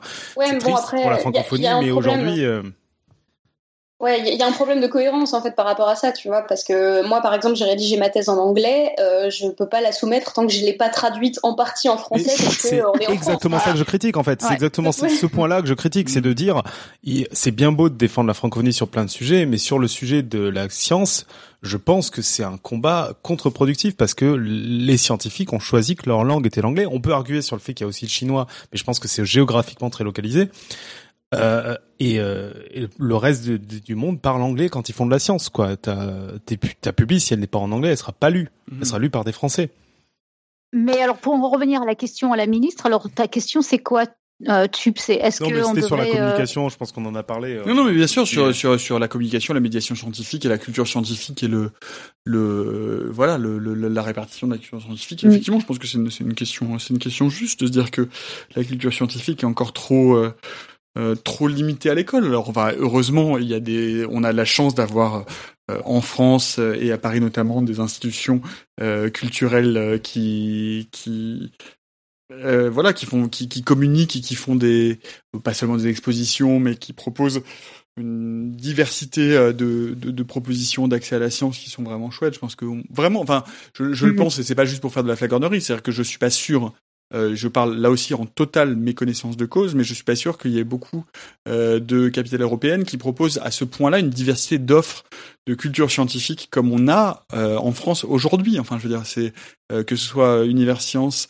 Palais de Découverte, la Cité. Enfin, on a vraiment beaucoup, beaucoup, me semble-t-il, me semble-t-il, et je parle sous votre contrôle et vous pouvez vérifier ça immédiatement parce que moi je n'ai pas d'écran et j'ai pas d'ordinateur devant moi, mais il me semble qu'on a quand même une offre, une diversité entre les festivals, entre les endroits, entre les lieux de d'accès à la culture scientifique qui est quand même relativement riche euh, et euh, voilà et je, je, je, il me semble que c'est quand même plutôt plutôt positif quoi. Ouais, bon, la, la, critique qu'on peut faire de ça, c'est que, enfin, c'est quand même très centralisé euh, sur mm. sur Paris. Il y a beaucoup. Enfin, j'ai l'impression. Après, je ne suis pas dans les. C'est indiscutablement, hein, mais c'est vrai. C'est vrai pour la culture scientifique. Enfin, oui, peut-être peut-être plus pour la culture scientifique que pour la culture euh, artistique, parce que oui, oui, peut-être, peut-être. En effet.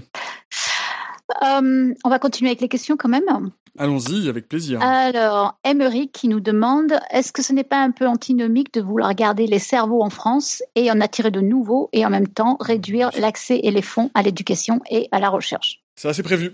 Emmerich, c'est prévu. Cette question-là, elle est prévue. Euh, on a, on a un témoignage, euh, encore une fois, de, de, de, de postdoc euh, qui est aux États-Unis. Ah. Donc, ça, ça, évidemment.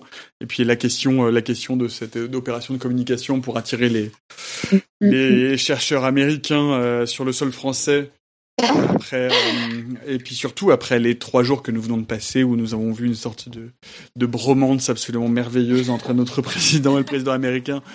On est à deux doigts de les voir courir dans les champs de fleurs en se tenant par la main en slip. Donc, euh, donc on va poser la question forcément. Il n'y a pas de doute. Hmm. Euh, sinon, il y a pas la vidéo de champs de fleurs en slip. quelles évolutions pour la recherche participative? Ouais, c'est une bonne, ça aussi, c'est une bonne question. C'est prévu, on a fait pas mal de trucs sur la recherche euh, participative. Ah oui. Ouais. Les auditeurs, il va falloir être meilleurs parce qu'à chaque fois, il dit c'est une bonne question et c'est prévu derrière. Donc, faut qu'on arrive à trouver des questions non, non, mais la uniques hein, quand même. En, fait, en fait, pour tout vous dire, vous avez de très bons auditeurs. Non, non, mais la recherche participative, ça fait. Le problème, c'est que hum, c'est que la recherche participative, ça demanderait, ça demanderait une émission à part entière, euh, parce que, alors pas forcément avec la, la, ministre, parce que la ministre, elle va me dire, si je lui pose une question comme ça, elle va me dire, ah oui, forcément, le gouvernement soutient, c'est formidable, blablabla, bla, bla, elle va trouver ça extraordinaire. non, non, mais bien sûr, mais parce que c'est son rôle et elle aura raison, ah et parce que, et parce que par ailleurs, euh, parce que par ailleurs, l'État est aujourd'hui euh, euh plus soutient soutient plus de projets qu'il n'en soutenait il y a cinq ans et encore plus qu'il y a dix ans. Mais mais il y a ça fait ça fait longtemps que je on a, fait quelques émissions sur la recherche participative et ça fait longtemps que je me dis qu'il y a quelque chose à faire qui n'a pas été fait euh, en France en tout cas, euh, des états généraux de la recherche participative, de dire il y a quelque chose à, il y a quelque chose à tirer là-dessus et euh, je, suis envoyez-moi, enfin si, jamais vous avez des idées ou je sais pas, de dire que il faudrait réussir à faire en sorte que ce soit pas juste euh, deux trois Fab Labs, enfin deux trois, il y en a bien plus que ça, hein, mais de trois gros Fab Labs, trois quatre trois quatre initiatives de recensement, euh, que ce soit pour euh, les oiseaux dans les jardins, enfin dans l'espace, dans la lecture de. Il y a mm. quelque chose à faire pour unifier la recherche participative qui, à mon avis, n'existe pas encore, euh, ou pour en tout cas en, en l'idée c'est pas du tout de faire une forme de gouvernance parce que je pense que c'est pas du tout l'esprit de la façon dont ces choses-là se développent mais euh, mais de prendre en compte l'importance que ça a non seulement dans la recherche générale mais en plus dans précisément le développement de la culture scientifique, de l'attrait scientifique et, euh, et, de la réappropriation euh, de la culture scientifique par les citoyens. C'est il y a quelque chose qui n'est pas, à mon avis, qui est pas encore, euh, euh qui, est, qui est pas encore. je sais pas s'il faut que ce soit encadré ou je sais pas comment faire en fait. Mm-hmm. Euh, je sais pas, vous voyez, vous voyez ce que je veux dire ou pas? Ouais. Qui pourrait, ça pourrait aller plus loin, ça pourrait être un peu, ça pourrait être plus fédérateur. Il pourrait y avoir, j'en sais rien. J'avais pensé en, allant euh, il y a l'année dernière et j'ai pas eu le temps de m'en occuper. Et, euh, et c'est une idée que je vous donne de façon participative parce que je pense qu'il faudrait le faire et peut-être qu'effectivement avec l'appui d'un média comme France Q, c'est, ça pourrait être une bonne idée. Mais mais de dire de faire des assises de la recherche participative, c'est-à-dire de dire pendant euh, un week-end euh, ou euh, trois quatre jours, on peut faire ça, j'en sais rien, à Paillasse, n'importe où, pas forcément à Paris pour décentraliser justement pour dire que c'est pas un truc qui soit centralisé à nouveau. oui, oui, non, mais voilà, enfin, non, non, mais justement, et de dire à un moment donné, on réunit un peu les choses et on se dit comment est-ce que tout ça peut s'organiser pour avoir non seulement plus de visibilité, mais surtout proposer un vrai modèle alternatif euh, à la recherche académique et de dire que de la science participative, euh, c'est pas juste euh, ça m'amuse parce que je suis retraité euh, en, en Meurthe-et-Moselle de compter les oiseaux dans mon jardin. C'est de dire que de la science participative mm. peuvent sortir euh, peut-être pourquoi pas des publis, enfin ou en tout cas quelque chose Bien sûr, non, mais évidemment, mais enfin, c'est mais quelque chose qui soit plus structuré, alors que c'est par essence quelque chose de totalement décentralisé et euh, je sais pas enfin voilà je je pas mais je trouve que c'est une question vachement importante, effectivement, parce que c'est vrai que qui, qui dit euh, quelqu'un qui va faire de la participer va aussi être plus responsable et plus impliqué, et ça, ça va faire, ça peut être qu'un engrenage hyper positif, je pense. Hein. Euh, ça veut dire les gens qui s'intéressent, ça veut dire des gens qui, qui comprennent mieux, etc. Je pense.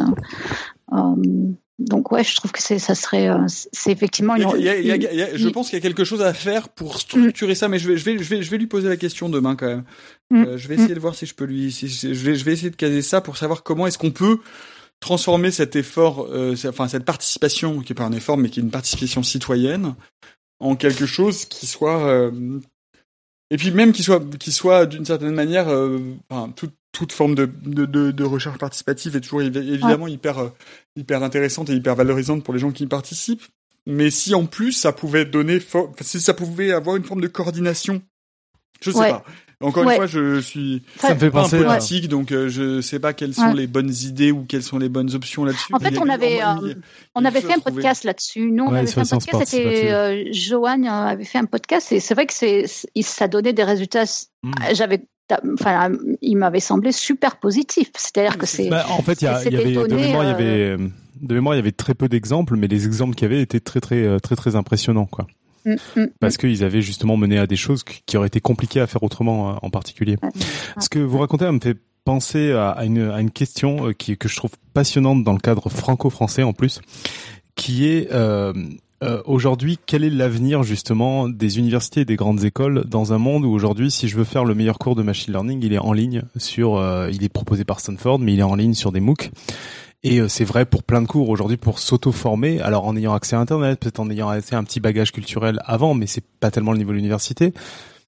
Euh, c'est accessible sur Internet. Et, euh, et, les universités françaises sont pas celles qui sont les mieux représentées sur ces cours-là. Déjà, c'est une chose.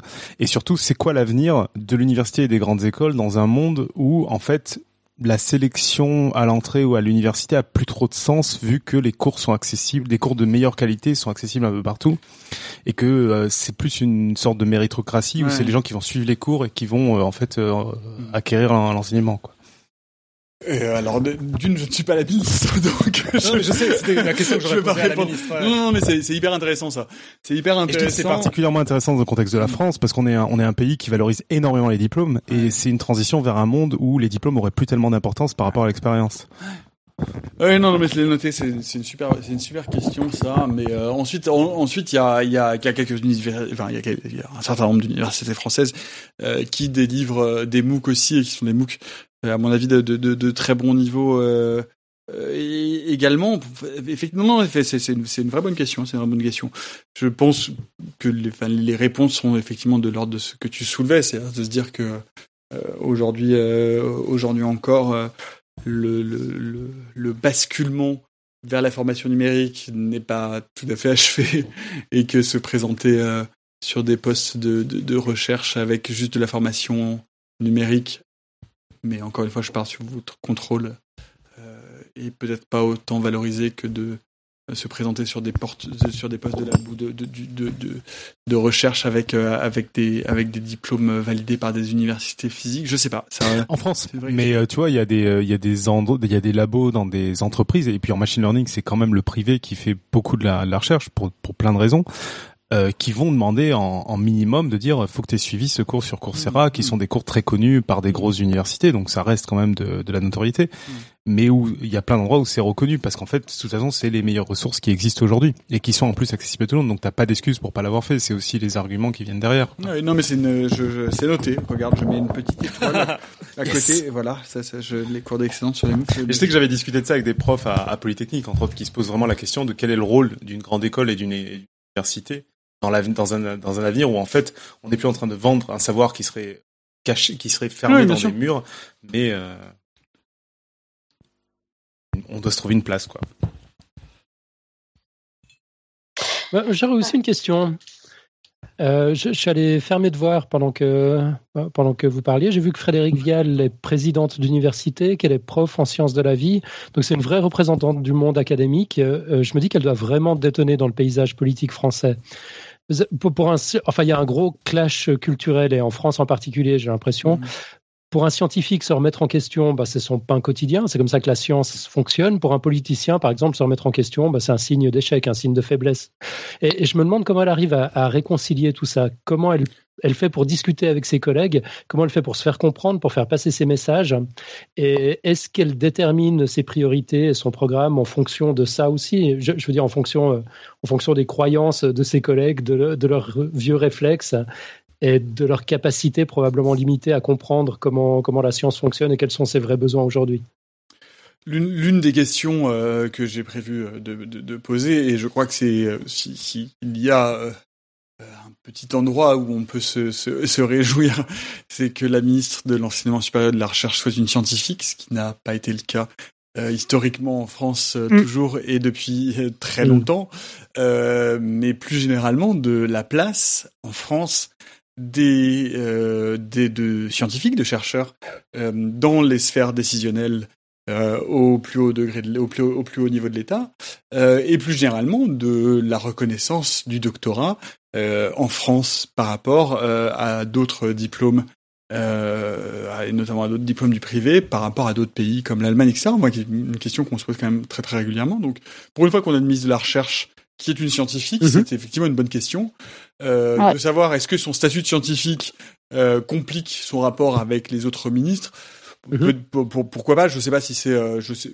En, fait, je pense que j'ai surtout envie de l'interroger sur son sur son sur son ministère et sur sa marge de manœuvre parce qu'encore une fois euh, il faut pas oublier que sur l'heure d'entretien qu'on va avoir il va y avoir une grande partie forcément d'interrogations budgétaires euh, des 0,8% du PIB d'investissement public 0,8% du PIB d'investissement public dans la recherche c'est quand même une misère enfin c'est une misère que ça se compare comment par rapport aux autres pays hein c'est du, c'est une misère. Euh, C'est-à-dire que là aussi, le, le, le, chiffre, le chiffre qu'on retient euh, pour l'investissement R&D en France, c'est 2.3, euh, je de mémoire, 2.3, 2.4. Je vérifierai dans ma, enfin, je parle sous votre contrôle mm -hmm. de plus, mais sur ces 2.3, 2.4, euh, l'investissement public c'est 0.8, donc c'est très peu.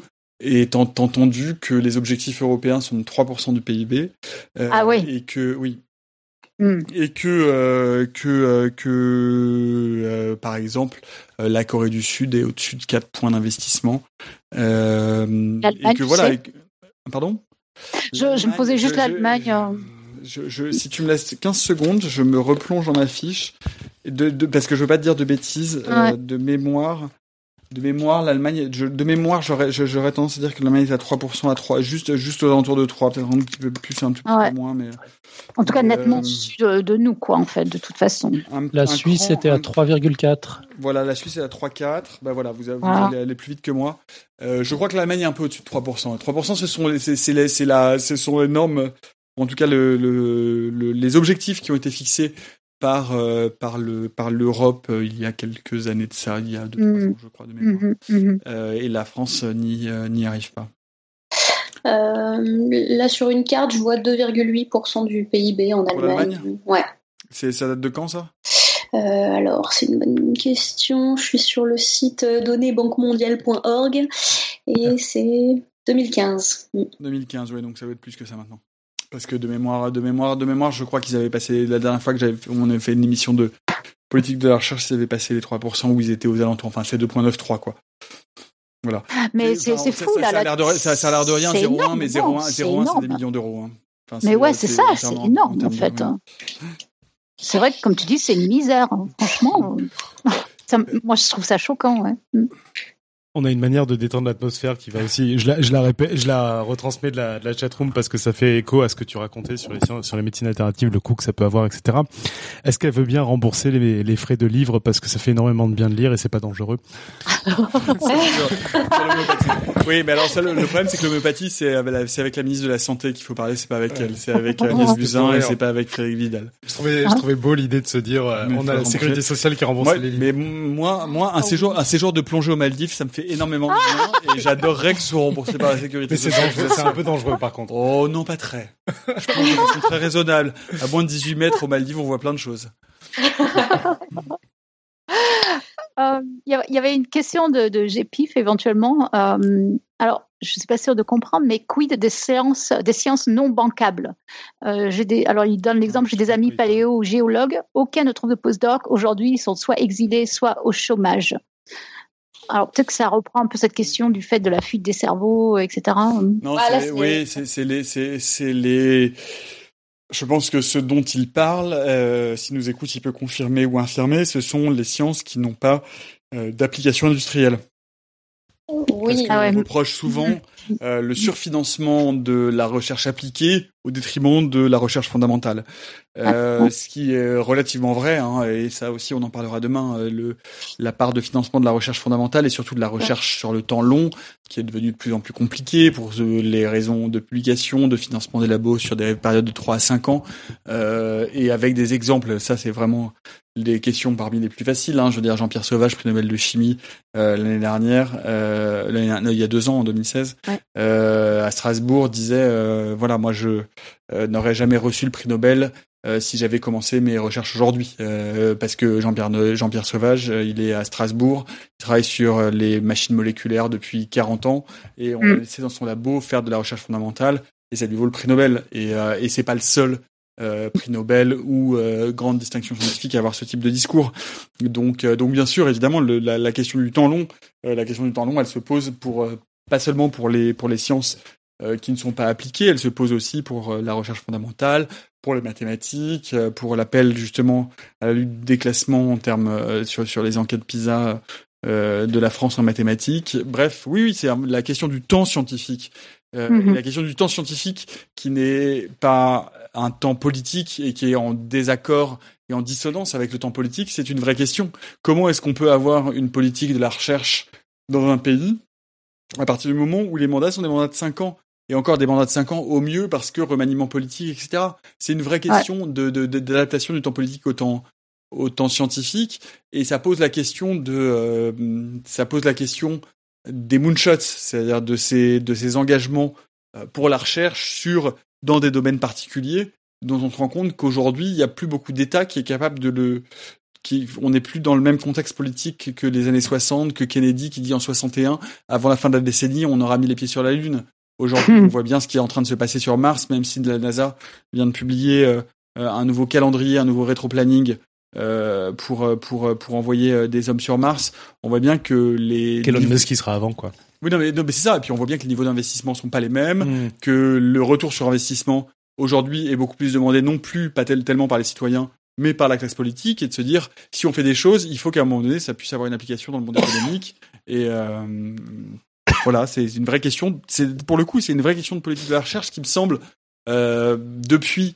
Non, mais qui est, qui est d'autant plus intéressante qu'aujourd'hui, euh, les investissements un peu euh, sans se poser de questions de rentabilité à court terme il y a des sortes de, de nouveaux mécènes, alors il faut les appeler mécènes avec des très grands guillemets, qui le font, qui sont justement ces, ces, ces jeunes entrepreneurs les qui ont réussi, ouais. les, les Facebook, les Tesla, les, les euh, Musk et compagnie, hein. ou en Russie, et qui mettent de l'argent sur la table sans se poser des mm. questions de rentabilité à court terme.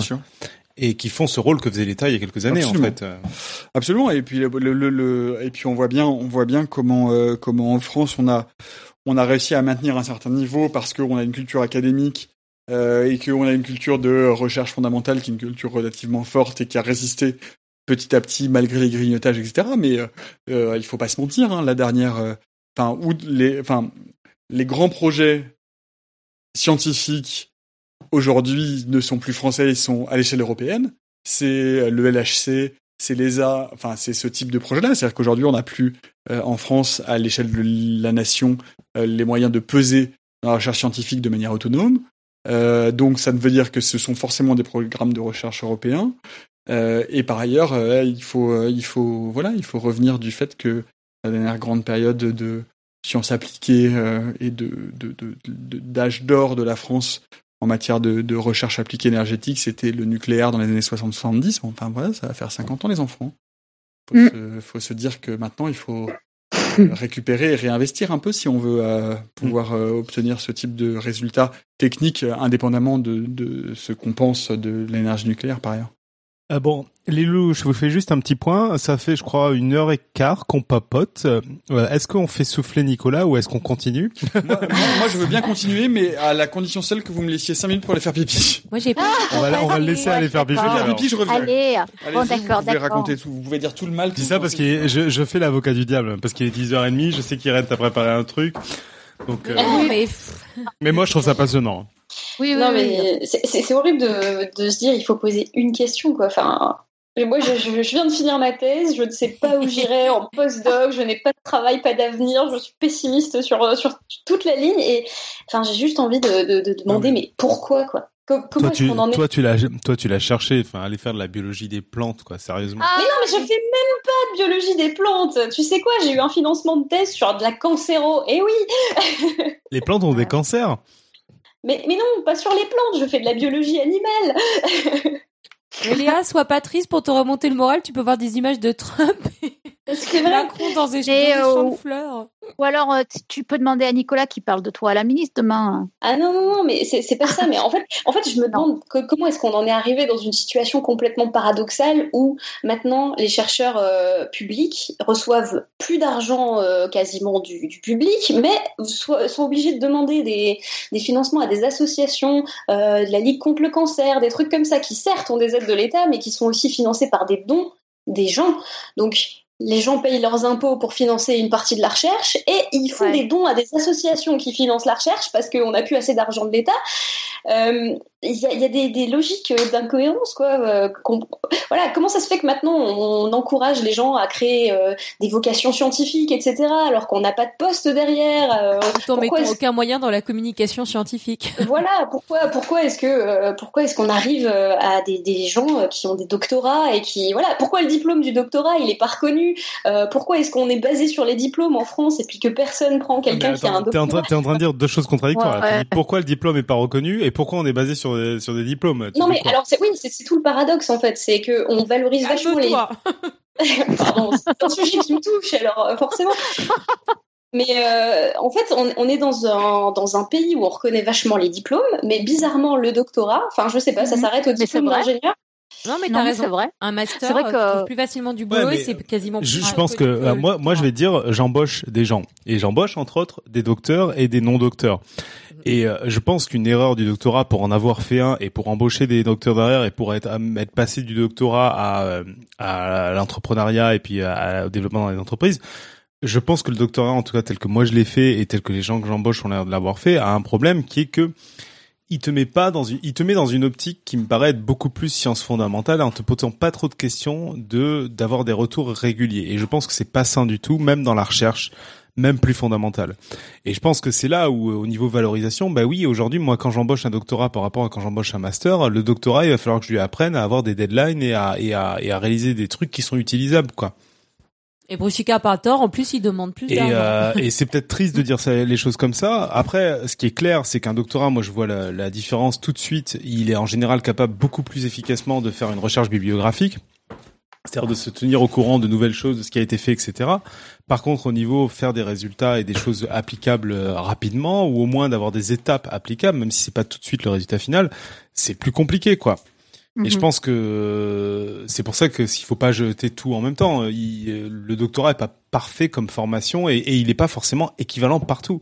Je suis pas du tout convaincu qu'un doctorat en France veut dire la même chose qu'un doctorat aux États-Unis. Hein. Ou en Allemagne. non, mais ceci étant dit, euh, les, gens ici aux États-Unis disent bien aussi que souvent le doctorat euh, c'est pas toujours très utile en fait. Hein, euh, que effectivement quelqu'un qui a une une formation beaucoup plus pratique, euh, bien adaptée à, à un type de technologie, un certain type de technologie, par exemple, c'est beaucoup plus utile que quelqu'un qui a passé des années, des années euh, de doctorat dans une fac. Et à, ceci près, si je puis me permettre, que euh, le doctorat aux États-Unis, quand tu es docteur, tu, tu, te fais appeler docteur, qu'il y a un statut social euh, qui existe, euh, qu'il y a un niveau de revenu qui est lié à ce doctorat, ce qui n'est absolument pas le cas en France. Je veux dire aujourd'hui, un doctorat en France, euh, que ce soit en sciences, alors en sciences dures, c'est un poil plus valorisé, mais en, en, en, SHS, c'est une, ça sert à rien. Enfin, ça sert à rien. Excusez-moi pour les gens qui écoutent les. Enfin, mais en fait, ça, ça n'est pas du tout reconnu. Enfin, je veux dire, il y a vraiment un déficit aujourd'hui de reconnaissance d'un statut qui est quand même un statut à minimum à bac plus 7 voire à bac plus 8 donc qui est quand même un statut d'éducation mm, euh, mm. euh supérieure et, euh, et qui n'est et qui n'est pas du tout lié au, au, monde professionnel. C'est-à-dire que le monde, le, privé ne reconnaît pas la formation en, doctorat comme étant une formation diplômante qui permet d'accéder à un certain niveau de responsabilité et, euh, et de voilà. Enfin, et justement, en fait, t'as tout dit là dans ton truc. C'est déjà, je pense qu'il faut arrêter d'essayer de se battre, de se dire, il faut qu'il y ait une reconnaissance sociale qui soit automatiquement attribuée à un, un diplôme. C'est une connerie. Et c'est justement le problème dont on est aujourd'hui. Je pense que ce soit une connerie parce que c'est pas, c'est, c'est, c'est, pas en Allemagne le, le et, et non, mais justement, c'est la deuxième truc que t'as dit. Le deuxième truc que t'as dit, c'est c'est pas associé à une reconnaissance de savoir d'être capable de faire, de gérer des équipes, de machin, etc. Bien sûr que non. Non, d'accord. Ouais, on devrait reconnaître les compétences, c'est pas, pas, le statut. C'est-à-dire qu'un docteur, quelqu'un qui sort d'un doctorat aujourd'hui en France, il est pas capable de manager des équipes. Mais mais c'est pas ce qu'on lui demande. Oui, mais et c'est pas à ce niveau-là mhm. qu'on les recrute ni aux États-Unis, ni en Allemagne, et même, même pour et faire de la recherche en entreprise, il va, il va pas être le plus adapté du monde. Bah, ça dépend du sujet, ça dépend. Euh, par contre, c'est vrai qu'il a peut-être pas un MBA en, en, il a peut-être pas un truc de, de, MBA, mais en tout cas, si tu veux toi quelqu'un dans ta boîte qui veut faire de l'informatique, qui veut programmer, bah peut-être que euh, celui qui s'en même, même, au niveau, même, même au niveau recherche. Le, truc, c'est que on, euh, moi j'ai l'impression qu'on a des doctorats, mais après, moi ce que j'ai l'impression aussi, c'est que les doctorats sont très très différents en fonction des, des matières déjà et des labos. C'est hyper compliqué de parler d'un seul diplôme.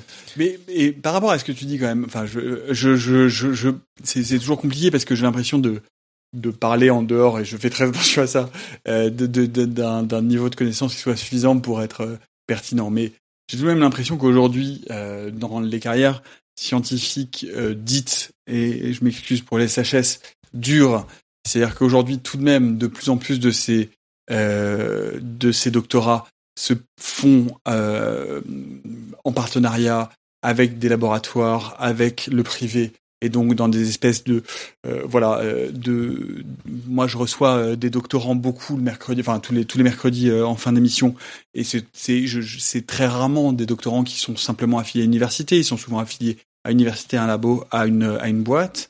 Par ailleurs ensuite il y a le statut de postdoc qui est censé justement te faire bosser soit en labo soit en entreprise. Bref donc à un moment donné de plus en plus il me semble mais je, je, demanderai à la ministre demain, euh, ces doctorats sont tout de même en lien avec l'entreprise. C'est-à-dire que, sauf mm. euh, dans, en SHS, euh, ah. où on est vraiment dans des milieux qui sont stricto sensu universitaires, et encore, euh, là aussi, je suis pas suffisamment qualifié et j'ai pas de vision suffisamment panoramique pour l'estimer, mais il me semble tout de même qu'aujourd'hui, euh, le, le, le, la position de doctorant et la sortie d'études euh, en tant que docteur ne te pose pas à une position évidemment de management d'entreprise immédiatement, mais en tout cas devrait permettre, comme ça peut être le cas, ou aux États-Unis ou en Grande-Bretagne ou en Allemagne, qui sont des situations que je connais parce que je connais pas l'Europe du Sud, mmh. euh, en tout cas d'arriver à des postes qui sont d'emblée des postes socialement valorisés dans le secteur privé. Et j'ai l'impression que ça n'est pas encore le cas en France. Moi, moi, la, vision que je te donne là, c'est une vision qui est encore plus biaisée que toi, parce que c'est même pas toi, tu as une vision qui, qui, à mon avis, est déjà plus proche d'une vision de journaliste, donc qui a déjà fait un peu de synthèse. Moi, je te parle de ma vision à moi, qui est de, de patron d'une TPE, en fait. Donc, euh, c'est déjà quand tu dis on a un lien avec l'entreprise. L'entreprise en question, en général, c'est de la grosse entreprise, donc qui peut se permettre des temps Mm. C'est sûr que c'est pas euh, c'est pas une vision qui est très très euh, générique. J'étais en train de modérer le propos le, du fait que automatiquement un doctorat te donnait des euh, te, devait te donner totalement un statut parce que je pense que c'est un diplôme qui a aussi beaucoup de défauts et qui est pas très adapté entre autres à des notions de deadline, des notions de rendu qui sont actionnables par des entreprises et qui peuvent convenir à des très grosses entreprises. Hein. Oui, en même temps, aujourd'hui c'est c'est un c'est c'est un statut qui a été unifié et en Europe et à l'international, c'est-à-dire qu'un doctorat ou un PhD ça correspond à peu près au même niveau d'études, c'est-à-dire mm. un bac plus. On revient, on, revient sur ce qu'on questionnait tout à l'heure, ce que je te questionnais tout à l'heure sur les, sur les cours. Oui, neuf, non, bien sûr, bien sûr. On revient sur ce que je te questionnais sur les cours en ligne, c'est-à-dire que aujourd'hui, moi, euh, en face de moi, quand à l'embauche, moi j'ai arrêté de typiquement demander un diplôme en fait dans mes pour, pour postuler, parce que je, je, peux avoir deux types de, de, profils, des profils en général où tu as des diplômes très clairs et où c'est très compliqué d'évaluer les compétences, parce qu'en fait, oui, c'est mais tu peux avoir fait tout et n'importe quoi en fait, moins sérieux dans moins impliqué. Et tu as des autodidactes de plus en plus qui vont avoir suivi et, non, et qui vont être très impliqués dans leur formation. Oui, mais sauf que, sauf que si je m'en tiens, alors encore une fois, je parle avec tous les tous les bémols et tous les guillemets du monde, ce que je et moi aussi, hein, je ne répète pas, mais, mais je comme peux pas généraliser à partir de euh, mon, mon, mon petit angle de vue qui est celui euh, de recevoir euh, chaque mercredi pendant quatre mm. minutes un, un, un, doctorant qui vient parler de ses, de, de, de ses travaux de recherche. Euh, donc je, je n'ai pas de vision panoramique, je suis pas légitime à généraliser là-dessus. J'ai ce que je peux constater à mon mhm. niveau, ce dont je peux parler de manière euh, euh scientifique établie, euh, c'est que euh, ces doctorants qui viennent viennent toujours avec une triple appartenance université, mhm. laboratoire, entreprise. Ouais. La plupart du temps. Il s'avère que euh, c'est le mercredi, donc le mercredi c'est le jour qui est euh, consacré euh, aux nouvelles technologies, à la recherche fondamentale, donc forcément à la recherche appliquée. Hmm. Donc donc il y a un biais sur cette journée-là et sur le fait que ça se passe ce jour-là, mais j'ai le sentiment aujourd'hui que effectivement ces doctorats en France, enfin voilà, que c'est en train de changer et que ce qui ne change pas. En revanche, c'est plutôt la version, l'aspect culturel de la hmm. chose. C'est de se dire que euh, le doctorat en France, effectivement, n'a pas la reconnaissance académique et surtout la reconnaissance privée qu'il devrait avoir pour ce que c'est. C'est-à-dire hmm. qu'à 8 ans d'études, t'es médecin généraliste. Voilà, à 8 ans d'études, quand t'es docteur en sciences, quelles qu'elles soient, euh, que ce soit des sciences euh, dites avec tous les guillemets du monde dur ou des sciences type SHS, normalement tu as un niveau d'enseignement qui devrait te permettre. Alors est-ce qu'il faut changer ça? Est-ce qu'il faut inclure dans le doctorat qui a il y a aussi une tradition française de l'université là-dedans, c'est-à-dire de la formation purement intellectuelle, c'est-à-dire de se dire l'université forme l'intellect et, et, le, la séparation entre l'université française et les formations de type ingénieur, de les formations de type entrepreneurial et le lien entre, enfin tout ça, tout ça vient aussi d'une tradition intellectuelle très très forte, très forte. et qui et, qui, et qui certainement euh, explique une partie de de, de, de cela. Euh, Est-ce qu'aujourd'hui il faut dire que euh, quand on fait un doctorat, quelque mais enfin c'est déjà le cas dans les sciences appliqué. C'est déjà le cas, euh, c'est déjà le cas en physique, c'est le cas en chimie, c'est le cas en SVT, c'est le cas, enfin SVT, c'est pour, pour le lycée, mais c'est le cas en bio, en biologie moléculaire. Enfin bref, aujourd'hui, tous ces doctorats-là, ils se passent en laboratoire, mmh, de facto. Je veux dire, euh, c'est le cas en médecine. Enfin, c'est les seuls endroits où les doctorats ne sont plus liés euh, à des laboratoires, ah oui, leur laboratoire privé. Mmh. C'est effectivement, je crois, et je parle là aussi totalement sous contrôle de vous, euh, qui nous écoutez, euh, les SHS, euh, la socio, un doctorat de littérature, un doctorat où on, là évidemment il n'y a pas de lien avec l'entreprise, ce sont des doctorats qui sont plus orientés vers soit la recherche brute, soit l'enseignement l'enseignement. Mm. Voilà. Mais c'est vrai qu'en France, il y, a quand même. Enfin, moi, j'ai fait mes, j'ai fait ma thèse en France, mais postdoc aux US, et c'est vrai que euh, c'est flagrant aux US comment euh, ils ont une formation qui est vachement plus, moins. Il y a moins de culture générale, quoi. Et ça, mais c'est mm. c'est c'est incroyable. Hein. Euh, moi, il y, a plein de physiciens en France qui savent. aux États-Unis, ils pensent que l'ADN c'est une protéine, quoi. C'est, mais je rigole pas. Hein. C'est vrai, sérieusement. Ben, mon mari pensait que l'ADN c'était une protéine, quoi. Et, et, et, ça, je pense que c'est difficile à quantifier, mais c'est vachement important. Et c'est quand même un. Euh, je, je, pense que ça donne une grande valeur quand même à, à l'éducation en France et au système académique quand même. Et je pense que ça, euh, je, je, trouverais dommage qu'on, qu'on on arrive à un système très très sec où on demande à quelqu'un de savoir euh, encore une fois euh, programmer un tel langage. Euh, non, mais je pense que je, vais, poser, je vais, je vais, poser une question volontairement un peu provocatrice. Est-ce que c'est très grave qu'un physicien des particules qui travaille, j'en sais rien, sur les muons, enfin bref, peu importe. est-ce que c'est très très grave qu'un physicien des particules pense que l'ADN est une protéine? C'est grave? Alors alors en soi, bien sûr que non, euh, on s'en fout, mais c'est juste que ça reflète euh, euh, une image générale, en fait, un état général où je, pense que avoir une culture générale, c'est important pour avoir une vision globale, pour pouvoir parler avec les autres, pour pouvoir avoir des objectifs globaux, etc., pour, pour éviter de, de, de, se focaliser sur son petit problème à soi dans son labo sans être capable de, de communiquer avec les autres, en fait. Euh, et ça, je pense que c'est important, ouais. Mais, ça, ça, ça, je pense, et je, je parle de manière volontairement un peu provocatrice, je pense que euh, c'est la question que tu poses, c'est la question des spécialités. C'est-à-dire que Enfin, finalement, euh, enfin voilà, moi par exemple, je travaille euh, dans mon équipe, j'ai euh, j'ai j'ai des docteurs en physique, en bio, en mm. biologie moléculaire, en chimie. Mm. Est-ce que c'est très grave que la personne qui est mon équipe, qui est qui est docteur en biologie moléculaire, qui travaille sur la division cellulaire, soit mm. complètement ignare de de, de, de, des quarks euh, up and down Est-ce que c'est, enfin, tu vois, je veux dire, est-ce non, que, non, mais si moi, je, moi, je crois pas que ce soit très grave, quoi. Enfin, tu vois. Tu vois, Irène. Euh, moi, je pense que c'est une question, c'est une question de cohérence, si tu veux, dans ton équipe. Si tu veux que ton équipe, les gens travaillent ensemble, il va falloir quand même qu'ils puissent parler et avoir. Mais par ailleurs, ça, ça empêche pas, ça empêche pas la personne qui euh, qui est qui qui est docteur en biologie de faire des thèses de euh, physique. Ça empêche pas la personne qui est docteur en physique de faire des thèses en géologie. Euh, par ailleurs, ensuite, c'est le travail de journaliste et de médiation scientifique. Mais ah, et mm. du coup, ça, ça, ça élargit un peu le champ des compétences. Mais à partir du moment où tu t'engages dans une carrière professionnelle qui est une carrière de recherche en laboratoire, en université, etc. Enfin, tu vois, moi, je, je, je, trouve, je trouve que la, culture générale qu'apporte la, la, formation en France est effectivement intéressante, précieuse, euh, et, euh, et, que, et que voilà, et que c'est, c'est, c'est un atout indiscutable.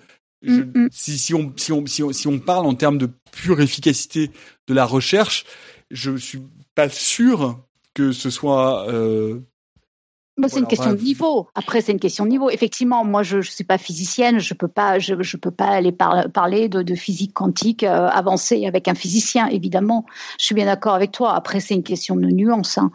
Par contre, mais, Irène, euh, moi, je modérerais vachement ton propos parce que moi, aurais, tu me demandais est-ce que l'ADN est une protéine il y a cinq minutes, j'aurais été incapable de te dire oui de manière sûre. Hein. Euh, honnêtement, mmh, mmh. disclaimer, je, voilà, je pas dû. et un, et un, et un, inversement. Ding, ding, non, mais inversement. Je connais, je connais des gens qui ont suivi la formation française euh, culture généraliste, qui pourtant à la en première année de médecine ne savaient plus me dire ce qu'était une fonction exponentielle. Et moi, ça me choque parce que j'ai un background mathématique en fait. Bien sûr. Et euh, je suis sûr qu'il y en a qui nous écoutent là qui sont pas plus capables de le dire et pourtant ils l'ont tous vu euh, au collège quoi. Ça te, ça, ça, te, ça te, ça te, ça te choque toi? Enfin de la même façon, enfin, j'en sais rien, je, si je te posais, et si j'étais physicien des particules pour te poser une question intelligente sur la physique des particules, euh, voilà, si je te, je te demandais la, enfin, voilà, le, le, je sais pas, la, la composition du noyau d'un atome d'hydrogène, si tu mm, réponds mm. pas, enfin, tu vois, c'est pas très. Oui, oui, non, mais je suis bien d'accord. Je, je, je, suis bien d'accord. oui, oui, bien sûr. Bien sûr. Ouais, après, après, il y a aussi la, la complexité de définir qu'est-ce que c'est le socle de connaissances euh, que les gens doivent atteindre pour aussi pouvoir interpréter les, les, les choses qu'on leur donne euh, à manger. Je sais pas, quelqu'un qui va devoir euh, décider si oui, euh, la théorie de l'évolution, ça lui évoque quelque chose plutôt que le créationnisme.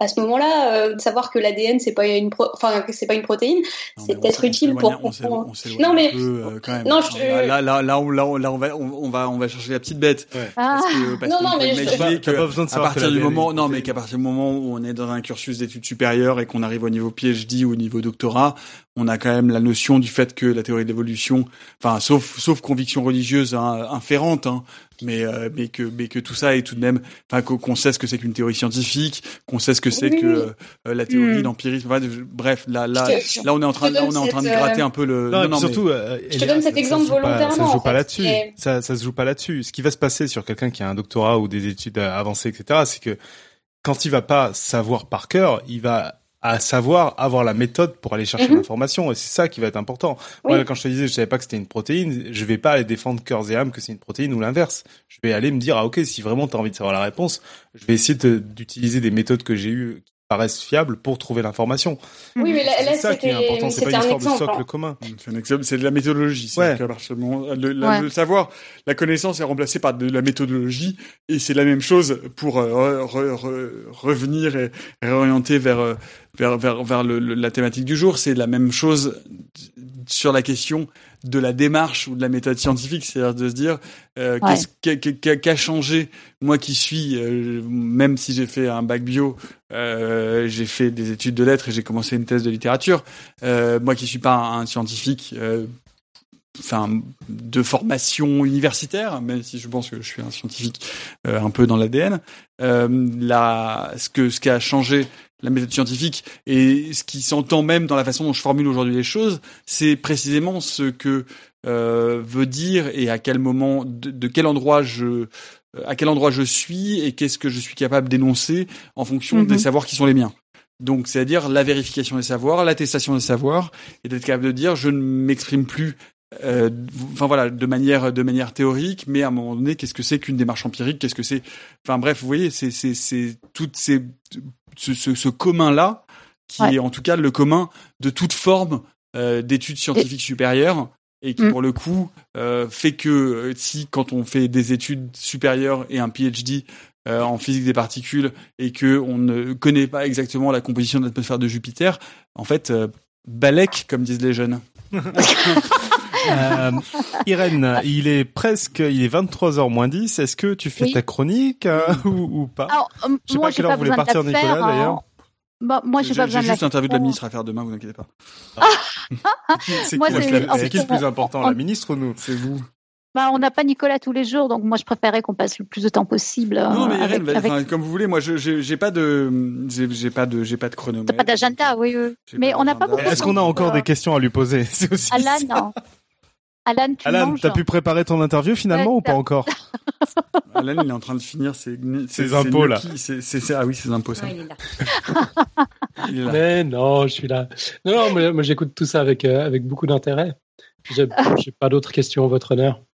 Ah si, peut-être une remarque par rapport à un truc que tu disais plus tôt, Nicolas, sur le niveau d'anglais des Français. Mm-hmm. Aïe, aïe, aïe, aïe. Ouais, moi je, bosse la journée soit dans des multinationales, soit des organisations internationales, toujours en anglais en fait, et j'ai l'occasion de voir le niveau d'anglais euh, des, différentes nationalités. Euh, je, crois que toute la planète effectivement s'améliore en anglais. Les seuls qui sont vraiment encore très très nuls, c'est les Français. ah, mais tu dis ça parce que je savais ça. You are so mean non, non, non, non, je, je c'est pas vrai. C'est pas vrai des nouvelles générations, c'est pas vrai des millennials, euh, c'est. Euh, Mais c'est dramatiquement vrai des millennials. Les Français, typiquement, ils ajoutent des H partout. Tu comprends pas un mot de ce qu'ils disent, en fait. Ils ont qu'une notion d'accent What are you talking about? Voilà, exactement. Et oui, ils sont attends, super compliqués à comprendre. Non, mais J'étais en Albanie l'été dernier. Ou alors, ils, ils mettent pas les H aussi. mal l'Albanie, mais. Et ils oublient les H aussi. I have a penis inside me. Non, mais c'est parce que. Ouais, ils enlèvent les H où il y en a. C'était euh, c'est un, un, un, sketch sur internet où ils, où ils disaient qu'ils disent pas les H et donc ils disent I have happiness, I have a penis inside me au lieu de I have happiness inside me. Voilà, voilà. Bref, ok. Et finalement, il avait vraiment un alors, attends, mais Alan, tu parles du, tu parles de l'accent en fait, mais ça ne veut pas dire qu'on est nul en anglais, si, même si ah on, on prononce très mal. Hein. Ouais, on a juste un accent de merde. Hein.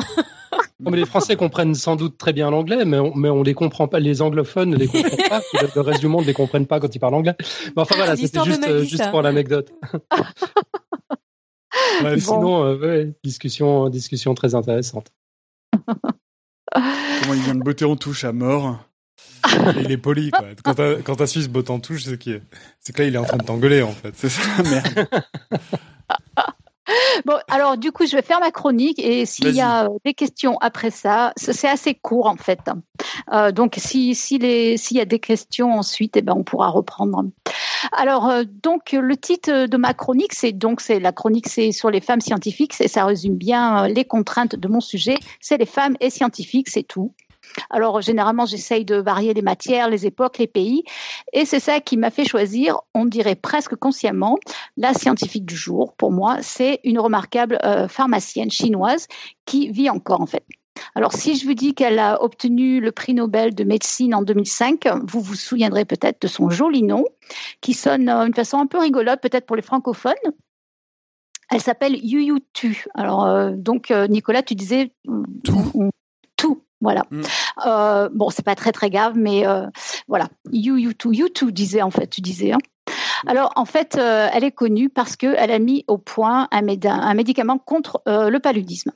Alors le, timing, il est parfait. Ce matin, je lisais en, en, titre de, de, Science et Avenir que toutes les deux minutes, il y a un enfant qui meurt du paludisme dans le monde en fait.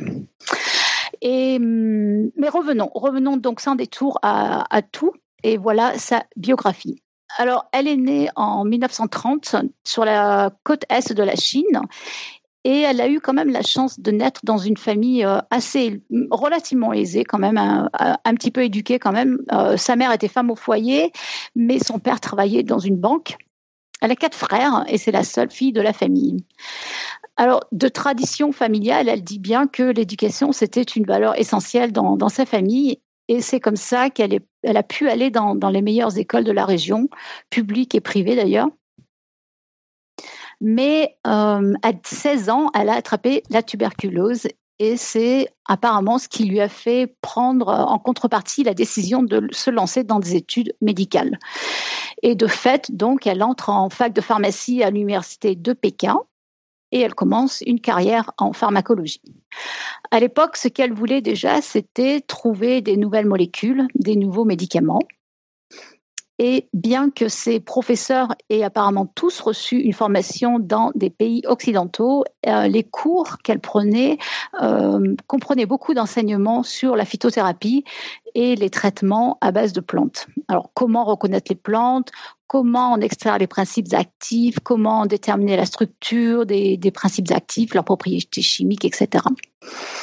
Euh, toutefois, elle précise bien elle-même que c'était pas l'idée, c'était pas de, comme on pourrait s'imaginer, d'aller étudier la médecine traditionnelle chinoise par les plantes. On parle bien ici de, pharmacologie avec des techniques scientifiques bien avancées. Et donc, elle, euh, elle fait ça et elle finit ses études à 25 ans. Elle rentre comme chercheur à l'Académie des sciences médicales chinoises. Et au fil de sa longue carrière, elle va monter tous les échelons elle passe directrice du laboratoire de chimie, puis directrice du centre, euh, et euh, en même temps, elle devient professeure dans le même institut. Et c'est un titre qu'elle exerce encore à ce jour d'ailleurs. Alors revenons un petit peu dans le passé. Dans les années 50, euh, le corps médical en Chine, il était ridiculement étriqué. Il y avait environ 20 000 euh, médecins, quelques dizaines de milliers de soigneurs qui utilisaient les médecines traditionnelles. Et les étudiants étaient encouragés par le gouvernement euh, ce sont ses mots à elle. Euh, j'imagine qu'elle fait un petit peu attention quand elle raconte un peu sa vie, quand même, comment elle présente les situations. Mais apparemment, c'est bien le gouvernement qui euh, encourageait à l'époque à étudier la médecine occidentale pour la coupler aux médecines traditionnelles chinoises. Et le but, avoué, c'était de moderniser cette dernière, donc. Et de fait, le gouvernement organise des cours où les deux disciplines se côtoient et les étudiants peuvent expérimenter les différences dans les deux modes de préparation des principes actifs, avec donc à la clé le meilleur effet curatif possible avec moins d'effets secondaires. Alors en 69, elle commence à travailler sur euh, la malaria et elle est recrutée par Mao pour travailler sur un projet secret qui portait le nom de 523. Alors, un petit mot sur la maladie, quand même. Euh, le paludisme, c'est quand même une maladie qui affecte les êtres humains depuis au moins 50 000 ans. Ça aurait été un pathogène depuis le début de l'histoire de notre espèce. Et c'est considéré toujours comme l'une des maladies les plus mortelles de l'histoire de l'humanité. Euh, la cause de la maladie, elle a été découverte en 1880 par un médecin de l'armée française, euh, qui lui a valu un prix Nobel en 1907. Et c'est un anglais qui lui a prouvé que le, le, rôle des, a trouvé, disons, mis en évidence le rôle des, moustiques et qui a aussi obtenu un prix Nobel en fait pour ça. Alors dans les années 60, 60 la maladie fait des ravages. Euh, le parasite devient résistant au traitement de base et dans les régions du sud-est asiatique, l'épidémie est absolument redoutable. Aux US, les conséquences sont horribles à cause de la contamination des militaires pendant la guerre du Vietnam. L'armée euh, nord-vietnamienne aurait perdu plus de soldats par le paludisme que par les, armes en fait. Et du coup, tout le monde se tourne. En fait, les nord-vietnamiens en particulier se tournent vers la Chine euh, de Mao Tse-tung pour trouver une solution. Et ainsi, euh, autant en Chine qu'aux US, les gouvernements euh, cherchent à enrayer l'épidémie avec des, programmes de recherche massifs, en fait. Alors, pour donner encore une fois une idée de l'ampleur de la maladie, en 2012, il y a eu 627 000 décès. Donc, c'est la parasitose la plus importante. Et malheureusement, c'est encore une fois les enfants et les femmes qui en pâtissent le plus, femmes enceintes. Alors, donc, on revient, je reviens, je fais un peu des, allers-retours. Euh, on, revient à sa recherche à elle. En 72, 1972, il y avait euh, donc la recherche base son plein. Il y a plein plein de molécules qui sont testées. Euh, on est en plein dans la révolution culturelle en Chine à la fin des années 60, mais néanmoins les moyens financiers sont quand même en, en, Chine, du moins sont très limités. Et c'est pourtant à ce moment que Yu est nommé à la tête de ce groupe de recherche. Donc, encore une fois, le seul but, c'est bien de trouver un, nouveau médicament. Alors, elle raconte comment ça fut, ça fut, ce fut pour elle une époque euh, vraiment difficile. Elle dit que son mari était dans un camp d'entraînement. Alors, ça va savoir ce que ça veut dire. Je ne suis pas allée chercher. Euh, et elle avait aussi deux petites filles, mais elle n'avait pas du tout le temps de s'en occuper. Et pendant trois ans, elle a en fait laissé sa plus jeune fille à ses parents et elle a placé son autre fille dans un pensionnat. Et aucune des deux ne l'ont reconnue trois ans plus tard. Pendant ce temps, donc pendant ces trois années, elle a commencé par recueillir toutes les informations possibles sur la maladie et les essais des traitements employés d'origine végétale, animale ou minérale. Elle a compulsé un ensemble de 2000 molécules en trois mois. Elle a vraiment bossé dur. Hein. Elle a édité une brochure d'information avec plein de prescriptions possibles, etc. Et elle a commencé à faire de l'expérimentation animale. Euh, en 71, il y avait toujours rien de probant. Et c'est là qu'elle a décidé, comme il n'y avait pas vraiment de résultats très significatifs, elle est retournée, elle est allée retourner vers euh, les manuscrits de médecine traditionnelle chinoise. Elle les a relus et elle est allée s'interroger sur cette molécule, le Kingao, euh, qui est extrait de l'armoise. et dont les effets étaient bien décrits mais pas répétables à l'époque. Et en étudiant bien la question, elle a eu l'idée de modifier la méthode d'extraction de la molécule du principe actif elle a éliminé notamment euh, cette phase qui était euh, délétère, c'est la décoction à haute température. Et elle a décidé d'utiliser des alcools à la place et ça a marché. Euh, son fameux échantillon 191, apparemment il est assez bien connu dans le milieu, a donné 100% de résultats positifs sur les souris. Et puis, bah, le temps pressé, il a fallu passer très vite à la phase d'essai sur l'humain elle a décidé qu'elle allait servir de cobaye, donc elle s'est proposée pour euh, tester la toxicité de la molécule sur elle-même. Elle n'en est pas morte. Euh, il y a eu des autres membres de l'équipe du coup qui se sont dévoués et tout le monde a bien survécu. Alors du coup, il y a eu des études en bon, je, passe les détails, hein, les études cliniques en bonne et due forme, euh, avec des résultats très prometteurs.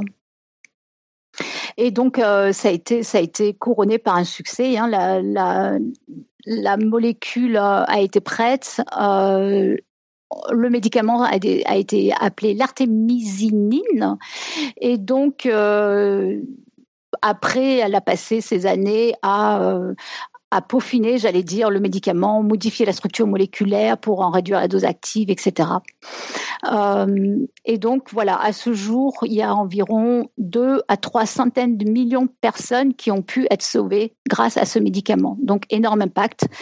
Euh, ce qui est bien, c'est qu'elle a, largement été récompensée de ses efforts euh, par de prix, de nombreux prix prestigieux, dont le prix Nobel de physiologie ou de médecine. Et en fait, à ce jour, la recherche sur cette molécule, l'artémisinine, continue. Apparemment, elle a des effets aussi sur, euh, possibles sur d'autres parasites et peut-être aussi un effet anticancéreux. Voilà, je voulais juste finir par deux ou trois petites impressions qui m'étaient venues en, me renseignant sur la vie de, cette, de cette femme. C'est d'abord, bah, c'est quand même euh, euh, j'ai été touchée par le fait qu'elle a vraiment sacrifié sa vie personnelle pour la recherche. Elle le dit elle-même. Hein, une fois que, que Mao l'a chargée de cette mission, elle y a vraiment tout sacrifié. On a vu donc euh, en grande partie sa famille aussi. Et ça, euh, je, en tant que chercheur, femme, maman, euh, c'est un peu quelque part ça m'interpelle quoi. Ce qui est ce qui est intéressant aussi, c'est qu'elle a vraiment su marier en fait la médecine traditionnelle chinoise avec euh, la médecine occidentale en fait. Et c'est comme ça qu'elle a réussi dans sa mission en combinant en fait les, les vieilles données et, et, les techniques nouvelles. Donc ça, j'ai trouvé ça intéressant aussi. Et puis euh, pour finir, euh, juste un mot sur la maladie. le problème de la recrudescence du paludisme aujourd'hui, c'est pas malheureusement dû au manque de médicaments, mais bien au manque d'accès des populations médicaments. Donc, euh, une grosse problématique là, un gros classique de nos sociétés. Voilà, je n'ai fini. C'était efficace, Irène? Oui, c'était un peu vite. Hein. J'ai parlé un non, peu. Non, c'est très bien, c'est très complet. Et euh, il y a plein de. On a, on a fait une émission il y a trois semaines, un mois là, sur la malaria où on a parlé longuement justement de ces recherches-là et de montrer qu'effectivement la la façon, euh, la possibilité d'endiguer le paludisme était quand même très nettement corrélée euh, à l'investissement international qui était un peu déficient sur cette question-là. Mm. Qui cloche en ce moment, oui. Mm-hmm, mm. mm. mais j'ai trouvé intéressant aussi de, parler d'une femme scientifique de Chine. En fait, on n'en entend pas beaucoup parler, en fait. Donc, et prix Nobel. Pour et prix Nobel. Exactement. Pour, l'identification de, du plasmodium. Exactement. Exactement. Alan, je crois que tu avais quelque chose à dire? moi, j'ai d'abord une question pour toi, Irène. Euh, ta, chronique sur les femmes, sur les femmes chercheuses, tu l'as fait pourquoi en fait? C'est quoi ta motivation? Ah, oh là là. Euh, je pense qu'elles sont pas assez connues. Euh, je pense qu'on n'en parle pas assez en fait, hein. tout simplement. Hmm. Voilà, je crois que c'est simplement pour vulgarisation, ouais. Pourquoi euh, je, peux, je, peux, je peux dire un mot euh, à, ce, propos rapidement. Peut-être le, type chiant, peut toujours quelque chose à dire là-dessus. euh, non, non, je peux, je peux dire un mot là-dessus parce que hum, ça fait donc un an et demi qu'on fait cette émission, que on essaye et vraiment, on n'essaye pas à moitié, c'est-à-dire qu'on essaye et c'est un vrai, euh, euh, enfin, vraiment une, une, une, exigence, euh, une exigence de, pro, de programmation, c'est-à-dire que quand on, on trouve d'abord nos sujets, ensuite on essaye de trouver des gens qui puissent venir en parler, et avec vraiment une volonté, mais enfin, sincère, qui n'est pas une volonté cosmétique, de se dire mhm. on fait 50-50. Ouais. On n'y arrive pas. Ouais, on n'y arrive pas et on n'y arrive pas euh, et je suis pas là pour euh, nous passer du baume ou pour nous excuser de quoi que ce soit. On n'y arrive pas parce que euh, parce que on ne trouve pas, malgré la volonté qui est la nôtre, mm. euh, voilà suffisamment de femmes qui viennent, qui soient alors évidemment qui puissent venir parler avec tout tous les biais qui sont les nôtres, qui est que on, fait venir évidemment, et on a souvent d'ailleurs des duplex en province, donc c'est pas juste une question de centralisation euh, parisienne, mais c'est très compliqué, malgré une volonté proactive mm, mm. extrêmement forte d'arriver à la parité, d'avoir mm. chaque jour un homme et une femme spécialistes, scientifiques, pour parler d'un sujet donné, euh, alors que ça, ça devrait pouvoir l'être. Euh, c'est encore, on est tributaire de la répartition. Euh, ben voilà, de, dans, dans, dans la recherche, dans la recherche à haut niveau, et on est aussi tributaire, et je le dis euh, vraiment euh, sans phare, de euh, d'encore d'un réflexe de de dessaisissement d'une partie de des chercheuses et des scientifiques qui disent non non non, mais quelqu'un d'autre sera plus légitime que moi pour en parler. Je le dis vraiment volontiers parce que quand on essaye de le faire, on, on tombe régulièrement, régulièrement sur cet argument-là de euh, chercheuses ou de scientifiques qui nous disent non, non, non, euh, vous trouverez quelqu'un de plus légitime que moi. Mmh, mmh. Il y a des trucs dans la chatroom un peu bébête. Je suis désolé. Ah, non, alors en fait, euh, on est en train de se battre dans la chatroom. Ils s'éjectent les uns les autres. Rien de très pertinent. non, mais pour, pour revenir à ce que disait Nicolas, euh, euh, pour revenir, il y a, à mon avis, il y, a, il y, a, au moins deux choses dans ce que tu dis. Il y a le fait que déjà, bah, historiquement, euh, c'est le fait que les femmes ont commencé à faire des études supérieures il n'y a pas très longtemps, mm. fait que historiquement, du coup, c'est plus difficile de trouver des femmes. C'est plus vrai, Charrette Irène, parce que c'est plus vrai sur ces générations là Hein. aujourd'hui, c'est plus aujourd'hui aujourd'hui c'est aujourd'hui c'est plus vrai. C'est-à-dire qu'aujourd'hui il y a autant de femmes euh, enfin je veux dire qui, en termes générationnels c'est plus vrai. Ensuite on vous connaissez tous aussi bien que moi la répartition sur les sciences du vivant la biologie où il y a pour le coup c'est on a souvent des plateaux avec deux femmes. Et dès qu'on commence à faire de la physique théorique de la physique des particules euh, ou même de la technologie, des nouveaux, des, des, new tech, etc. Et ben d'un seul coup, ça devient beaucoup plus compliqué, quoi. Ouais, ouais. Non, non. Ce que je voulais dire, c'est que si par exemple moi je veux faire une, une, chronique sur euh, les femmes scientifiques, euh, si je regarde au fil des siècles le nombre de, de scientifiques qui sont à ma disposition, euh, il est bien évident que j'ai largement plus d'hommes que de femmes. Bah, un, ben, en histoire des sciences, le jeudi, là, on vient justement, on vient de faire Rosalind Franklin euh, on a fait Marie Curie et voilà et on, on, en est réduit. Euh, On réduit, bah, c'est bah, un mauvais terme. Mais un mauvais terme. C'est évidemment quand on fait de l'histoire des sciences. Euh, voilà. Et, voilà, l'histoire des sciences est bah. dominée par, euh, par par les hommes. Alors, ça n'empêche pas de traiter des femmes, mais euh, à de très très rares exceptions près, les femmes scientifiques dont on peut parler, c'est au XXe siècle. avant ça, on parle quasiment que de bonhommes, quasiment. Il y a évidemment quelques exceptions, mais c'est que des que des mecs quoi. Alors du coup, bah, c'est vrai qu'on en revient au fait que ça s'améliore. Et ça, euh, c'est ce que tu disais, euh, quand même, euh, on en trouve maintenant. Ça, ça, ça, va en s'améliorant et ça n'ira, à mon avis, qu'en s'améliorant. Ça, ça, va prendre du temps, mais surtout en maths et en physique, mais ça va arriver. En physique, c'est en train de bouger. En astrophysique, ça bouge un peu. En astrophysique, en cosmologie, ça bouge un peu. En physique fondamentale, un peu moins en chimie. Enfin, c'est c'est assez. Chimie, on est bien, on est 50-50. En chimie, en chimie, oui, en chimie, c'est en chimie, ça va à peu près. En mathématiques, ça bouge doucement. Non, non, mais enfin, c'est on se rend compte que c'est en train de bouger. Ensuite, le problème, c'est pas tellement que ce soit en train de bouger sur ces générations-là. Le problème, euh, c'est que euh, et je, le dis vraiment volontiers, je, au, risque de me faire insulter là-dessus, c'est que euh, il y a une difficulté à prendre la parole en public. Enfin, il y a encore un complexe de légitimité qui est très fort. Alors, voilà. Alors ça, les femmes, vraiment, hein, enfin, et, et, euh, je, et, je, peux vous donner un exemple précis, mm. concret, extrêmement récent. Euh, on a fait euh, une émission en public dans les forums de la Sorbonne il y a pas très longtemps, consacré au dimorphisme homme-femme, plutôt en paléo génétique, etc.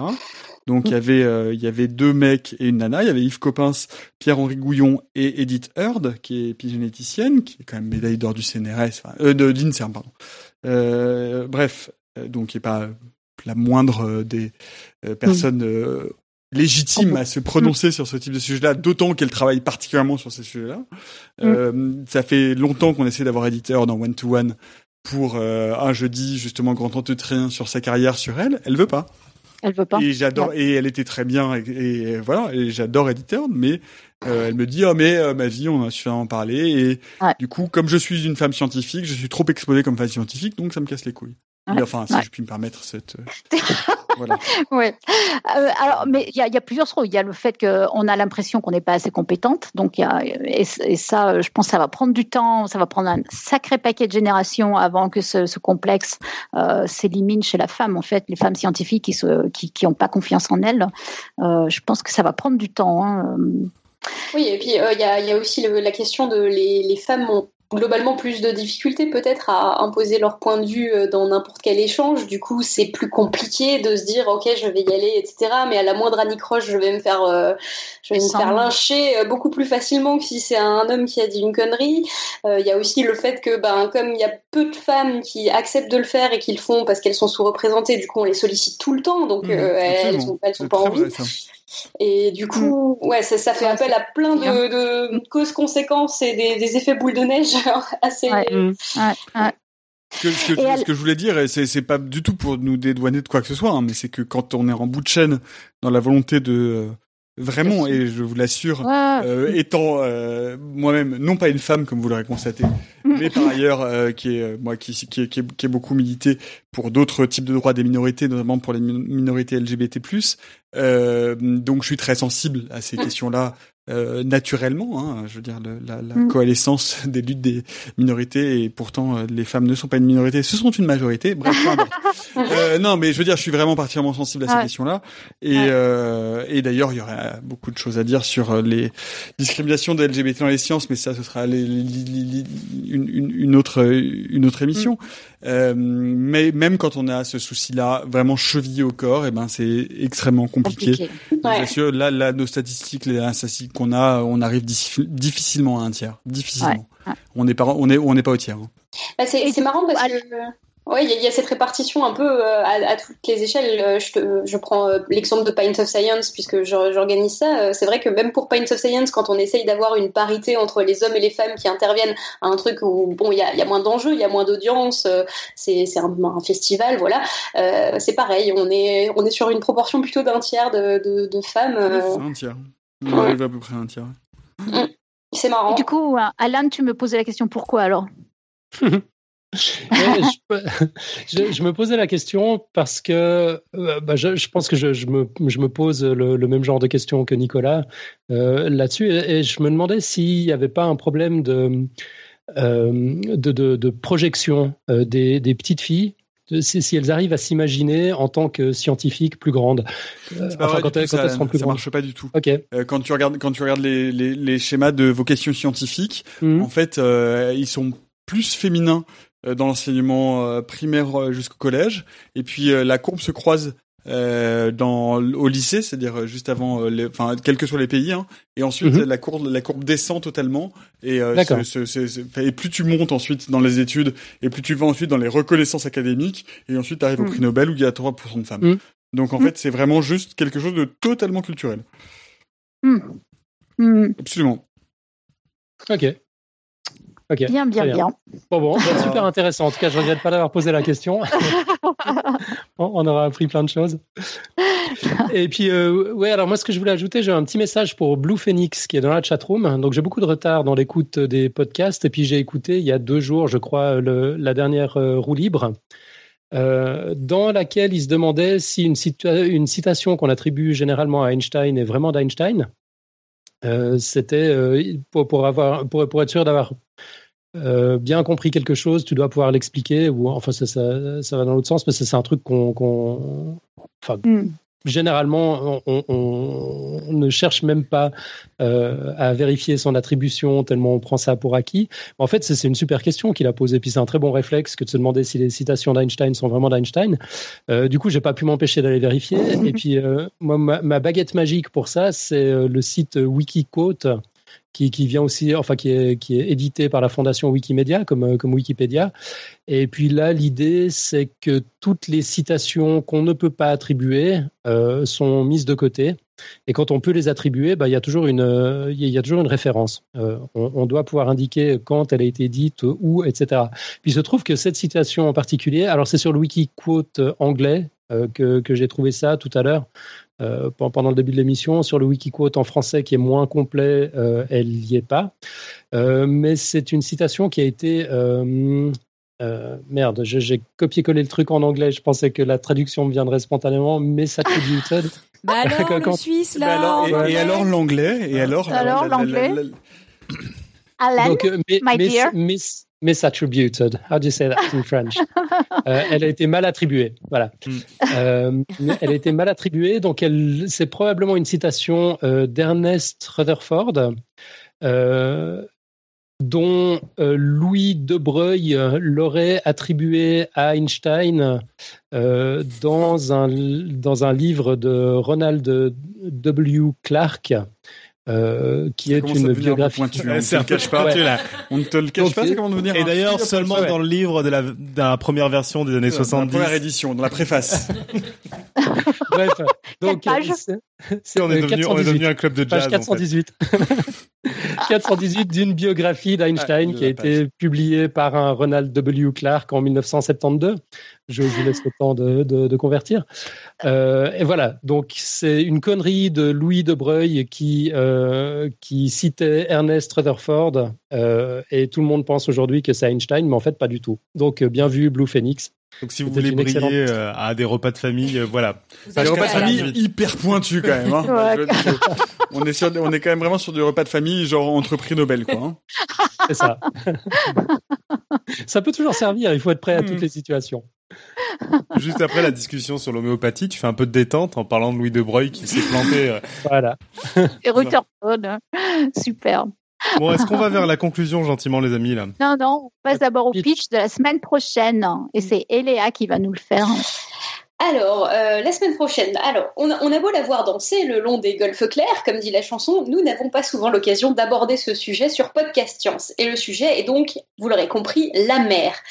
Euh, la semaine prochaine, on vous fait plonger dans le monde merveilleux des océans. À quoi servent-ils? Quel genre d'écosystèmes fabuleux abritent-ils?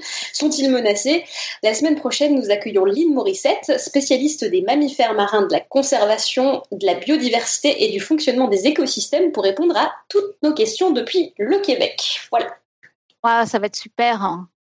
Et on a une femme, une femme scientifique super une femme scientifique euh, vulgarisatrice nous, et au niveau de l'équipe là c'est devenu euh, quasiment majoritairement euh, féminin je remarquerai que ça parle beaucoup plus de cœur cœur et de licorne cette année. Oui enfin je veux parler de licorne aussi je vois pas du tout de corrélation. dégenrer un peu cette, cette, cette et aussi de caca et de putréfaction. Pourquoi à chaque fois il a c'est pas moi. Enfin si c'est beaucoup moi mais je proteste. Et de cannibalisme et de trucs dégueux. Voilà. Ça, le cannibalisme, je veux bien aussi. Je vous conseille de, si vous l'avez pas vu, Cannibal Holocaust. Oh. Chef-d'œuvre de, du film d'exploitation des années 70. Ah, ah non, on n'a pas vu. Eh ben, oh. N'hésitez pas, vous ah. verrez la scène avec la tortue et vous ne regretterez pas d'avoir euh, téléchargé légalement chef-d'œuvre du cinéma d'horreur de série Z. Ah. Euh, sinon, si vous allez dans la, en Amérique du Sud, il y a Green Holocaust de Eli Ross qui reprend à peu près le même thème. Bref, voilà. Oh, la culture. Justement, c'est à toi de parler là. On est à la citation. La citation. Euh, la citation, euh, c'est j'aime bien les j'aime bien les pour je sais pas comment définir ça exactement les outcasts, les scientifiques qui ont été un peu euh, maltraités par l'histoire et qui sont réhabilités. Euh, on a fait, euh, il y a pas très longtemps, une heure d'émission à son propos dans la méthode scientifique. Giordano Bruno, qui a été brûlé au Campo dei Fiori, pour des gens qui sont allés à Rome. il y a une magnifique statue de bronze au milieu de ce marché qui est dans le centre-ville de Rome. Giordano Bruno qui est un Galiléen, hein, qui est l'une des personnes, l'un des premiers à avoir, avoir postulé l'héliocentrisme, si ce n'est le premier. Et Giordano Bruno disait cette phrase qui est une jolie phrase La foule des aveugles ne vaut pas un seul voyant, non plus que la foule des sots ne peut égaler un sage. Voilà. Oh, c'est beau. Ah oui, moi j'aime beaucoup. Oui, on aime bien Giordano Bruno. Ouais, merci. Euh, eh ben, on va passer au quiz alors. Ceci étant dit, on, mettra la citation, on mettra la citation sur les euh, sur les notes d'émission évidemment. Hein. Ouais, euh, elle est rapatriée. Alors du coup, le, le, le, quiz, le quiz euh, du, du mois, euh, qui voilà, euh, on va vous laisser creuser, vous creuser les méninges sur la question. On a plus mal aux articulations quand il fait humide, info ou intox. Et du coup, c'est Irène qui vous donnera la, la, réponse au quiz dans le prochain épisode roue libre du 6 juin.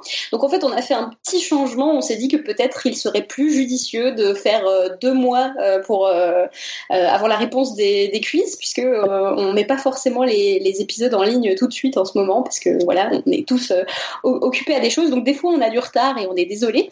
Oui, c'est pour euh, ça qu'on fait un quiz maintenant que tous les deux mois. Hein. C'est parce que c'est plus judicieux. Hein. Bah oui.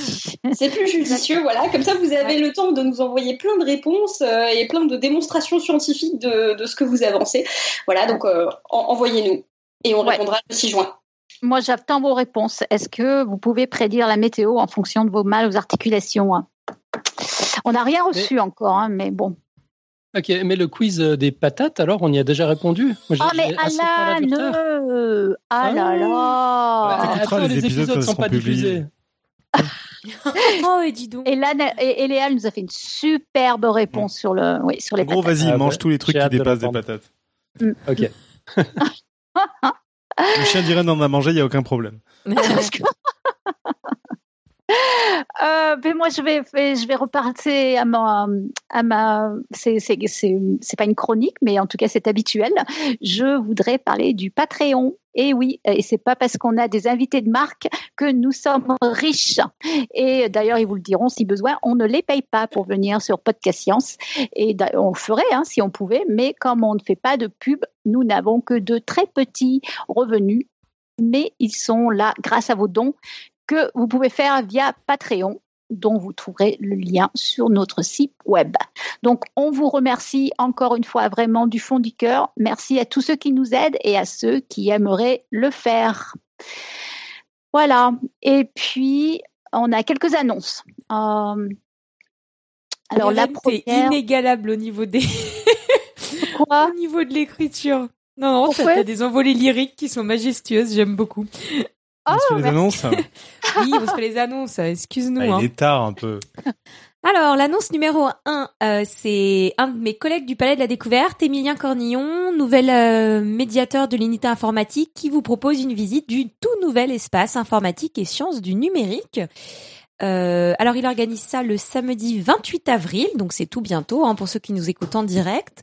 Si ça vous intéresse, bah vous pouvez aller sur euh, Facebook, euh, la page de l'événement. Alors, euh, ce que je vais faire, c'est que je vais vous la copier-coller. bah non, mais ce sera trop tard pour les notes d'émission. Donc, ce qu'on va faire, c'est que je vais vous la copier-coller direct pour la chatroom, pour les gens qui écoutent. Et puis sinon, bah vous dites direct sur la chatroom que vous voulez venir.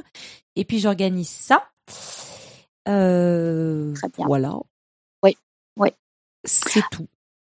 Après, on a une annonce pour euh, Confère apostrophe ENS, ce qu'il fait un jeu de mots qui fait conférence. Une association de vulgarisation de la science qui nous vient de l'ENS à Lyon organise un événement Vulgarisators le samedi 28 avril à 13h30 à l'amphithéâtre Mérieux. Pour cette cinquième édition, cinq personnes de domaines différents viennent pour représenter leur domaine de prédilection, donc des youtubeurs, hein, euh, euh, oui, des youtubeurs pour tous. Le prix d'entrée est libre et sera réversé à hauteur d'un sixième à chaque intervenant ou intervenante et un sixième à l'association. Pour vous inscrire, c'est sur WizEvent Vulgarisastore 50. Voilà. Et je sais qu'il y a, je crois qu'il y a, il y a une, une, euh, un des intervenants qui est une femme, Marion, je crois. Euh, Iléa, Oui, alors la deuxième euh, édition du Salon des idées scientifiques organisera des rencontres entre chercheurs porteurs d'une recherche dont ils pensent qu'elle pourrait inspirer un film et des auteurs-réalisateurs. Du coup, les rencontres sont organisées dans le cadre du festival euh, euh Paris Science, c'est ça? Oui, c'est ça, pardon. Oui, oui, le, vendredi 19 euh, octobre entre 9h et 17h à Paris. Et du coup, si des chercheurs nous écoutent et sont porteurs de projets euh, de films, ils sont invités à postuler avant le 30 juin 2018. Voilà. Et j'en profite aussi pour annoncer et rappeler que du 14 au 16 mai, c'est le festival Paint of Science.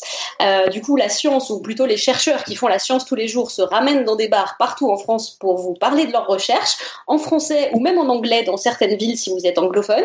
En tout cas, euh, en compréhensible pour tout le monde. Donc, réservez vite sur paintofscience.fr parce que plein de soirées sont déjà complètes, tout partout, et euh, voilà. Bon, bah, c'est super. On, le rappellera hein, de toute façon. Eh bien, il est temps d'arriver à la fin de l'émission, malheureusement, mais c'est Alan qui va la conclure. Ben, en disant un grand merci à Nicolas, Nicolas Martin, donc pas tu, d'être venu passer un moment avec nous. bah, tu peux aussi quand même. Hein. Tu peux aussi, mais c'est pour plus tard. Merci, euh, merci de relayer nos questions à Madame la Ministre. Passe-lui le bonjour pour nous. Euh, on a bien noté que tu reviens de toute façon en avril de l'année prochaine, ce qui ne t'empêche bien sûr pas du tout de revenir avant nous faire un dossier sur les discriminations anti-LGBT dans le milieu de la recherche, par exemple. Ah, on en parlera volontiers. Ah oui, oui, oui. Ou n'importe quel autre sujet. Euh, merci à Et de dire à la ministre qu'elle est invitée aussi, d'ailleurs. dans le salon de Claire, ce serait top quand même. Oh, ça serait so... ça, ça serait trop cool. Hein. alors que je rentre mal les cornes en plus là. non, non, tu la laisses, tu la laisses.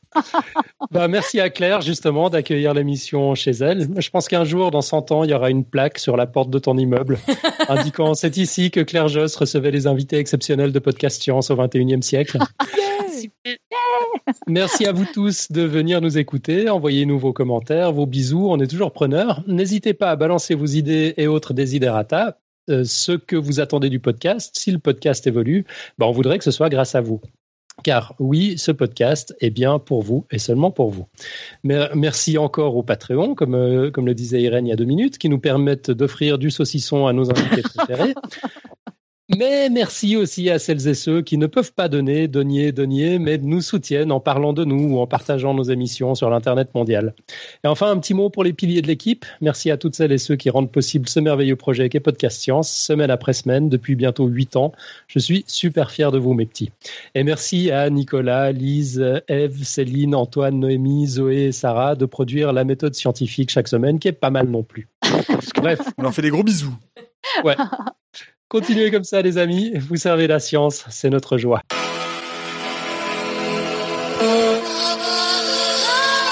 C'était Podcast Science, une émission autour des sciences, mais pas seulement. Une émission autour des femmes et des hommes qui font la science. Autour des femmes, beaucoup des femmes. Ce soir, il a été beaucoup question des femmes. Ça change les femmes dans la science. Les femmes, c'est une sorte de conscience distincte, une forme de poésie, de légèreté, une beauté, une errance.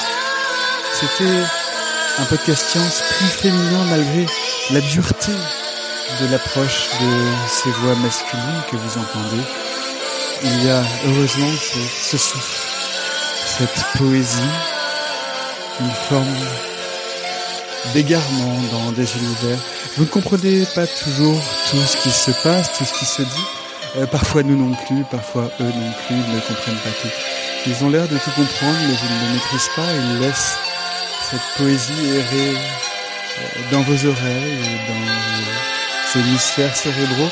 Et grâce à eux, depuis plus de 330 numéros, vous comprenez un peu mieux le monde qui vous entoure, l'univers qui est autour de vous vous comprenez un peu plus que la science, ça n'est pas qu'une question d'homme, ce n'est pas qu'une question de poils, c'est aussi la beauté, la poésie, la douceur et tous ces clichés épouvantables misogynes sur la nature des femmes dans la science. Non, parce que les, les femmes, ça peut être aussi de la poigne, de la force, de la fermeté, de l'engagement. Regardez, Claire ici, face à moi, qui a ses poignets de force autour des bras, qui a des muscles qui sont extrêmement impressionnants, que vous ne pouvez pas voir, mais qui sont très prégnants face à moi. Donc la science est au-delà de cette question du genre, de l'homme, de la femme. La science est plus importante que ça. La science, c'est vous qui la faites, c'est vous qui la faites en nous écoutant, et c'est moi qui la fait en me ridiculisant. Donc je vous souhaite une excellente soirée, et je vous dis à très bientôt, vraisemblablement l'année prochaine, où je recommencerai à me ridiculiser sur cette musique ridicule. Je vous souhaite une excellente soirée.